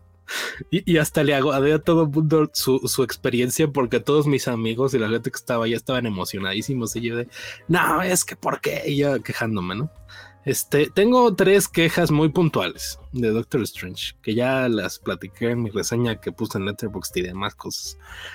La primera es, siento que la película va en friega. Yo sé que a mucha gente le encanta esto y le gusta y siente que es un cine de trepidante, el que califica a Martin Scorsese como de montaña rusa en donde te subes a la montaña y es un thrill ride y no paras. A mí no me late. ¿Por qué? Eh, a los primeros minutos de la película ya vemos a Doctor Strange en esta escena donde todos pensamos que compramos malos boletos porque están hablando español. Dos escenas después, Doctor Strange con Wong y América Chávez están madreando a este pulpo que por cierto no es el de What If, ese es este. Se supone que es Shuma Gorath, que muchos fans de Marvel vs. Capcom conocerán, pero le cambiaron el nombre por una cuestión de derechos y se llama Gargantos. Pero por lo que yo he leído en teorías y todo, no es el mismo de What If, como que a lo mejor es el. Bueno, cuestiones de Marvel, ¿no? Eh, y, como que no siento que la película le quita el pie del pedal, ¿saben? O sea, como que no se toman un solo descanso como para explicar más. O sea, originalmente la, la, película duraba tres horas. O sea, eso lo ha dicho Sam Raimi en entrevistas. Duraba dos horas cuarenta, dos horas cincuenta. Ya hemos tenido otras películas de Marvel con esa duración, como lo es Avengers Endgame y Avengers Infinity War y demás. Yo sé que a mucha gente no le encanta estar tres horas sentado en el cine viendo a Benedict Cumberbatch. Yo no tengo problema en eso. ¿Por qué? Porque siento que hay más construcción de personaje. Y creo que a Doctor Strange le falta construcción de personaje. ¿Por qué? Porque la última vez que vimos a Doctor Strange así enfocado en él fue en su primera película en solitario, que ya tiene cuántos años. De ahí lo fuimos viendo en apariciones que sí en los Avengers, que sí con Spider-Man, pero siento que nunca nos enfocamos en él como personaje, cómo es su relación con Christine, cómo es su vida, qué quiere. Y yo me remito mucho a otras películas como Captain America Civil War, en donde hay muchas películas pasando digo, muchas cosas pasando y hay muchos personajes, pero siento que nunca deja de ser una película del Capitán América. Como que si ves una relación que se construye, un desarrollo de él, como que ya no ve a Bucky igual, se pelea con, con, con Tony Stark.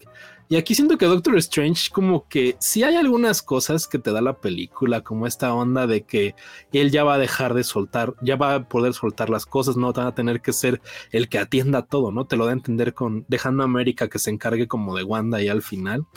Pero como que siento que me faltó un poco de build up, un desarrollo, algo antes, como que antes de esa escena de la boda, como verlo así en su vida o platicando o ver a Wanda en su casa, no sé, o sea, de hecho yo a los 10 minutos, eh, de verdad, o sea, vi mi, vi mi reloj y habían pasado como 10, 15 minutos de la película y estaba Wanda peleándose con todos los magos ahí en el templo. Y dije, ay cabrón, o sea, tan rápido ya llegamos a este punto. Entonces no me gusta que no haya un build-up y que vaya todo tan acelerado. Yo ya lo he comentado y sé que hay mucha gente a la que no le gusta Eternals, pero a mí sí me gusta y es una película que es puro build-up. O sea, ves el desarrollo de los personajes. A mucha gente le parecerá aburrido. A mí me gusta ver ese desarrollo de personaje, pero bueno, es Marvel. Eh, eh, segundo, eh, como que el estilo de Sam Raimi es un director que a mí me gusta mucho. Incluso yo volví a compartir un tweet de hace muchos años en donde yo decía, estaría bueno que Sam Raimi dirigiera Doctor Strange antes de que anunciaran que fuera, que despidieran a, Scott Derrickson y todo, porque en algún evento Kevin Feige dijo, esta va a ser una película de terror. Y dije, órale, Sam Raimi, que era el director de Spider-Man, hizo las películas Evil Dead, Drag Me to Hell, que es una película que a mí me gusta muchísimo, como que siento que va en el mood. Entonces, como que aquí no es el Sam Raimi de Spider-Man, porque el Sam Raimi de Spider-Man sí era como más enfocado en una onda de superhéroes con algunos tintes de terror, ¿no? Pero aquí es el Sam Raimi de Evil Dead. O sea, es la verdad. Hay unas escenas que parecen sacadas de Evil Dead, así como con las, las, las tomas, los close-ups, Bruce Campbell pegándose así de... Entonces yo personalmente sentí que era una mezcla medio rara. O sea, como que había cosas que me brincaban. O sea, la escena esta de los Illuminatis, Wanda matándolos a todos, super gore, y no me hizo mucho match. Pero bueno, eso es personalmente. Y tercero, ya lo platicaron ustedes, y es el brincote que da Wanda de WandaVision acá, que yo siento que no está bien fundamentado. O sea, eh, yo salí del cine así pensando en hacer un meme que nunca hice. Y es la escena esta de, de Wanda con Vision como de este, What is grief if, if not love persevering? Que es una quote que le encanta a todos. Y en el otro cuadro así, Wanda llena de sangre matando. Se me hacen unos brincos tonales bien grandes. O sea, y justo creo que le dieron al clavo. Yo también ya lo había pensado con Daenerys Targaryen, que creo que al final el arco del personaje de la Calicia iba a terminar en eso. Pero como que en Game of Thrones no nos dieron los suficientes fundamentos y la construcción para que entendiéramos por qué el personaje termina ahí.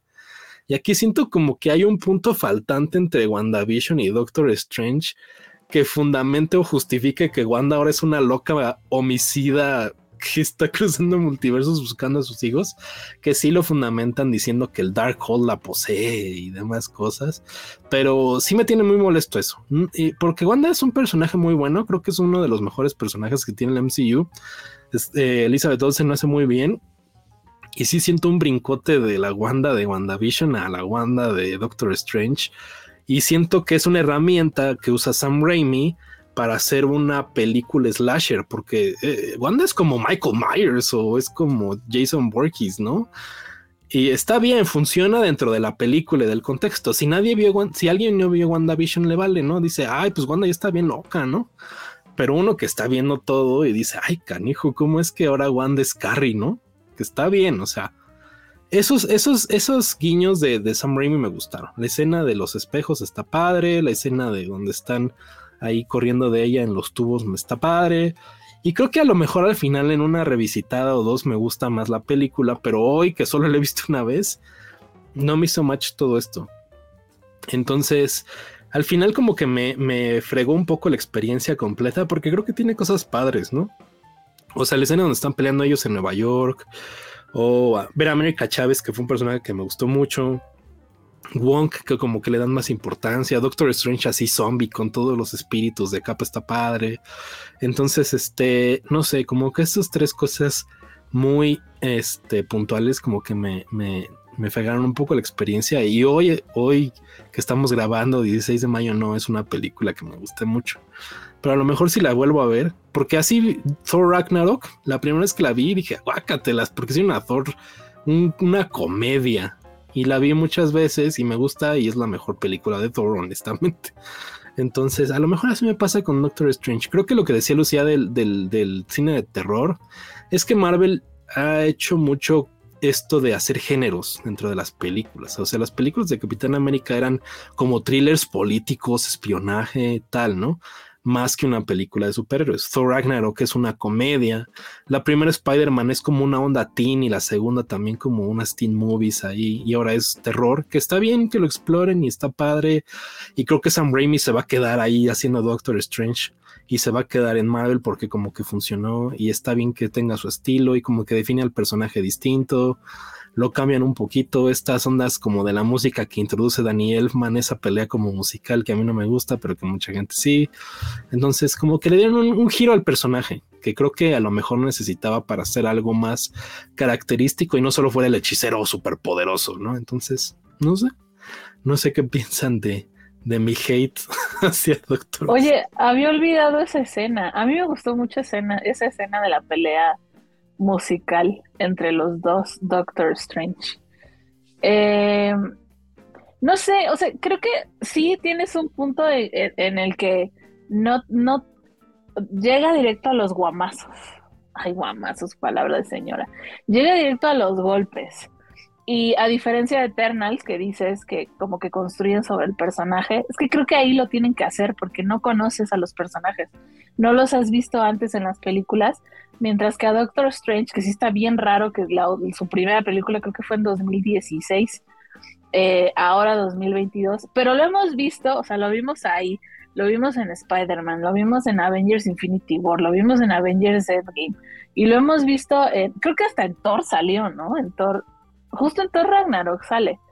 Eh, o sea, como que ya lo hemos visto en tantos lugares que ya no es necesario eh, construirle esa, ese background o esa historia. Y creo que de Wanda también como que tuvo su serie para, para hacer este, eh, como este, este punto.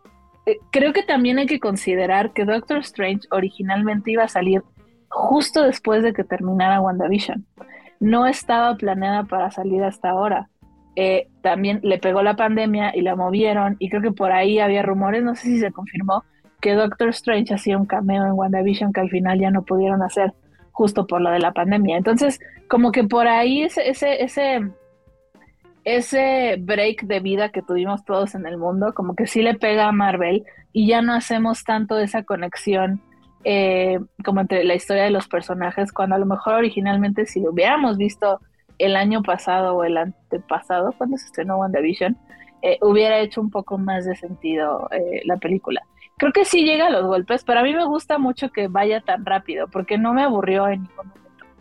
En ningún, ningún momento. Me gustó mucho. No soy tan fan como de los Avengers chiquitos, que creo que es lo que van a hacer. Eh, eh, soy una señora ya adulto mayor y la verdad es que sí quiero mucho a los Avengers originales. eh, y esperaría alguna vez ver un cameo de ellos en alguna otra película. O sea, ahí sí me cago. Eh, no soy tan fan de ellos, pero creo que está bonito el personaje de, de América Chávez. Pero bonito de secas, porque tampoco creo que haga mucho más. O sea, es como de, ah, sí, la morrita que viaja en el tiempo y de repente descubre que, que tiene su poder y lo puede controlar. Hasta ahí. Y ya ver cómo la vemos en Pero no era su película, era nada más ahí para presentarla.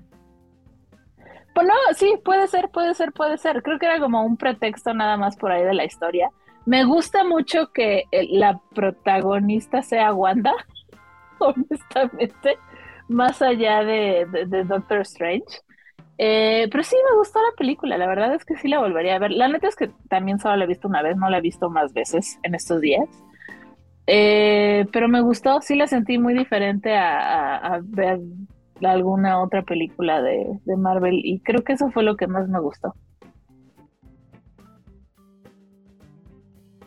Sí, yo tampoco tuve problemas con el ritmo frenético ni con el estilo de Sam Raimi, salvo, salvo el... Así, de verdad, mi única molestia es la, la no construcción del personaje de Wanda, o sea, la daneirización del personaje de Wanda. Eso sí me chocó así, lo odié.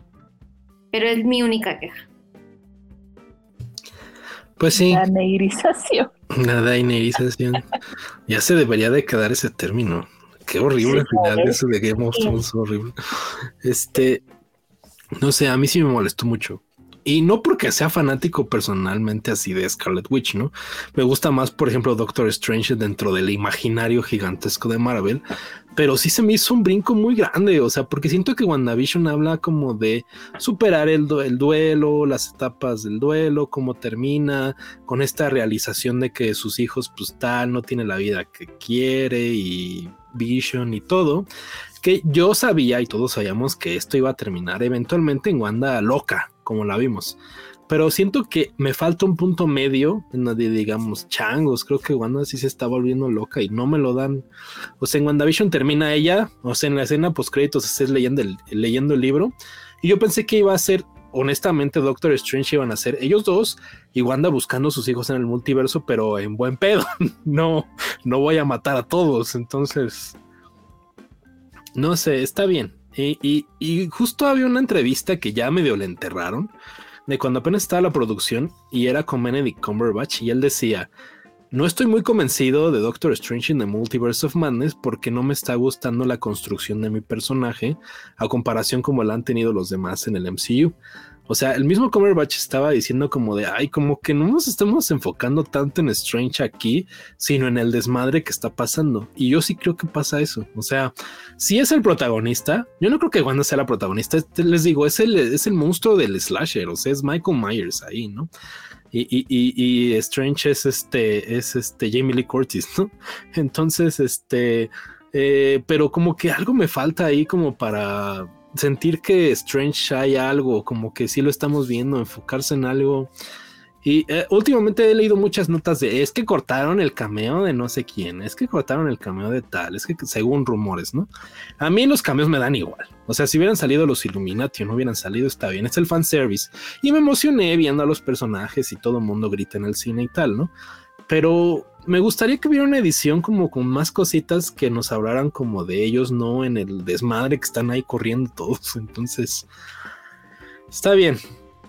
Así Está de bien. Wanda y Doctor Strange comiendo un helado, yendo al cine, Pues, ¿por qué siendo no? amigos.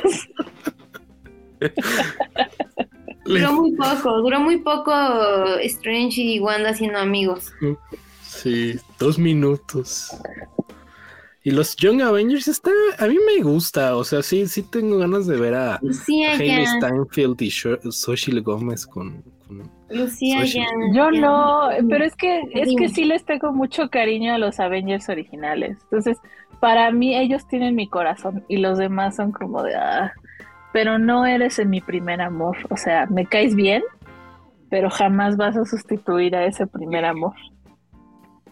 Sí, pues sí. Eso es lo que pasa. Van a salir, o sea, esto va a terminar en un otro evento gigante ahí con Hugh Jackman, Wolverine y Tobey Maguire. y Seguramente. va a estar Chris Evans ahí. Así va a acabar Sí, este. claro. Sí, seguramente, seguramente. Sí, eventualmente tiene que pasar. Y cuando pase, espero vivir todavía para, para verlo, porque sí, eso sí me emocionaría, fíjate. Pero bueno, este Doctor Strange, vean la hora que llegue a Disney Plus para que la vean por su suscripción. No vayan al cine porque es muy caro. Y además hay mucha gente. Eh, y ya decidirán ustedes si les gusta o no. Seguramente les va a gustar. Te saca uno que otro, uno que otro susto, la verdad. Sí, sí, sí. La verdad, la verdad es que sí. Eh, pero está disfrutable. A pesar de que Alonso así la odió y tiene Doctor Strange ya murió en su corazón, pero, pero está interesante. No lo odié, me decepcionó. Hay peores películas de Marvel, o sea, Age of Ultron a mí no me gusta. Definitivamente, Thor 2, por ejemplo. Thor The Dark World. Sí. Iron Man 3. O sea, no. Iron Man. Ay, no, Iron Man 3 es terrible. Sí, sí, Entonces, me da mucha risa que Lucía los invita al cine a ver Doctor Strange. Después de que ya la platicamos toda de que Wanda es la mala. No, yo dije, véanla en Disney Plus con ah, su suscripción, no vayan al cine. Bueno. Es muy caro, es muy caro. Seguramente ya todos la vieron. Ya todos la vieron en el cine. Seguramente sí, o sea, sí siguen siendo esos estrenos así grandes que los niñitos y que los adultos quieren ver. Yo no estoy segura de que un niño pueda, deba ver esta película. No, no. Eh, pero bueno, tiene ahí una muerte bastante eh, dura, o sea, a mi parecer. Cuando llega, cuando tienen a Wong así agarrado, colgando de, de un látigo, no sé de qué, y llega la mujer bruja, maga, lo que sea, y le dice, yo me sacrifico por ti, wow, tú eres el hechicero supremo. ¡Sas! Este, está muy fuerte esa muerte, ¿no? Como para una película de Marvel. Todo. Yo ya estoy envejeciendo. La escena, la escena de los de las fotos también está súper, súper de película de terror. ¿La escena de qué? ¿Cuál escena, Dani? Te cortaste. Ah, la de, la de las fotos. ¿Cuáles fotos? Cuando está Wanda ahí espiándolos, ahí como que se mete al otro universo. Ajá. Sí, sí, sí. Mm. Ay, qué miedo, ah. miedo. Sí. Sí, sí, sí te saca el susto.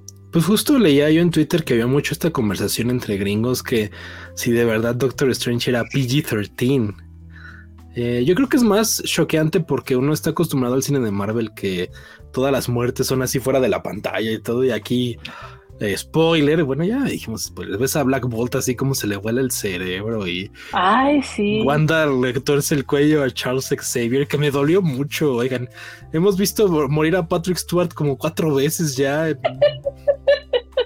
Sabes que yo sentí mucha satisfacción de todo eso. Así que, ay, sí, mátelo ya. ¿Qué hacen aquí en primer lugar?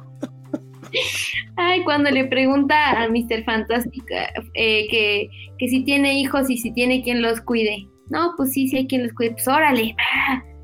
Adiós. Órale, ya te hice quesito. Sí, la verdad es que sí está fuerte, pero me, me dio satisfacción que los matara. La Capitana Carter no es Capitana, sí es Capitana Carter, ¿no? Ah, dije que bueno, pues ya, ya, porque si no la vamos a tener que ver en 20 películas más. Qué bueno que ya, adiós. Ay, ese es de mis personajes nuevos favoritos, Sharon Carter ahí de la capitana. Ay, no, aparte me tuve que rifar Warif y verla ahí. Ay, no. Yo no hice eso, ¿eh? Yo sí dije, ay, no, ya, qué flojera. Lo que le entienda está bien, lo que no reciba, pues ya ni modo, o sea, Dani, lo último que había visto era Black Panther y dijo, Black Panther, con eso Ya con eso. Con eso está, Oiga, les iba a preguntar qué piensan de John Krasinski como Mr. Fantástico. Ay, me da igual, la verdad, qué bueno que se muere. Oye, Lucía, ay no, a mí sí me sí, Sí, ay, yo quiero mucho a John Krasinski, o sea, lo quiero mucho, así de que, de que si lo veo lo abrazo. Pero qué bueno que muere, o sea, ya por favor, no queremos ver. Ay, bueno, pero sí va a haber película de los cuatro fantásticos. obviamente, obviamente. Sí, ¿y será él o será alguien más? ¿Qué pedo? ¿Cómo está eso? Puede ser, porque hay muchos universos, según dice Christine Palmer. Sí. ¿Vieron, ¿Vieron esa cosa? Porque hay una escena en donde Christine dice que es que ese Doctor Strange viene del universo 616 y ellos están en el universo no sé qué chingados. Y me ha salido mucho también un video de, de Spider-Man 2, cuando el personaje de, ándale, este güey misterio le dice, eh, vengo yo del mundo 800 y ta, este es el universo conocido como el 616. ¿Está relacionado ahí de alguna forma? Pues mira, en los cómics de Marvel, digamos que la continuidad oficial, o sea, lo chido, lo que vemos en los cómics es el universo 616. Siempre ha sido así. O sea, Miles Morales es otro universo, este Spider-Man Noir es otro, Mr. Fantástico otra cosa, es otro universo, entonces es como el universo oficial.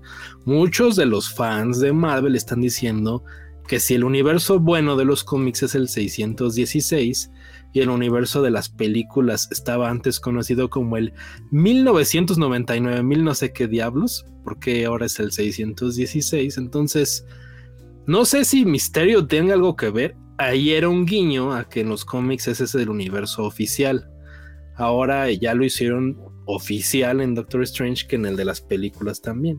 Entonces digamos que en las películas el 616 va a ser el que conocemos y en los cómics el 616 es el que conocen. Es mucho terminología y cuestiones Marvel y Marvel pero pero Misterio o sea en las en la historia de la película Misterio es un vato resentido sí se lo inventa no, que venga ajá exacto. O sea como de dónde sabe este hombre que es el 616 lo vamos a descubrir dentro de cinco años cuando salga la nueva película de Spider-Man y seguro ahí nos darán la respuesta. eh, algo que también me ha dado mucha risa son los memes de Doctor Strange en el multiverso. Eh, y que es, eh, Spider-Man en otros multiversos y son personas diferentes. Doctor Strange en otros universos y es la misma cara, pero así, con bigote, sin bigote, con barba. Pues no lo he visto, pero estoy de acuerdo. Me, hubiera gustado que hubiera un Strange que fuera Tom Selleck o algo así, ¿no?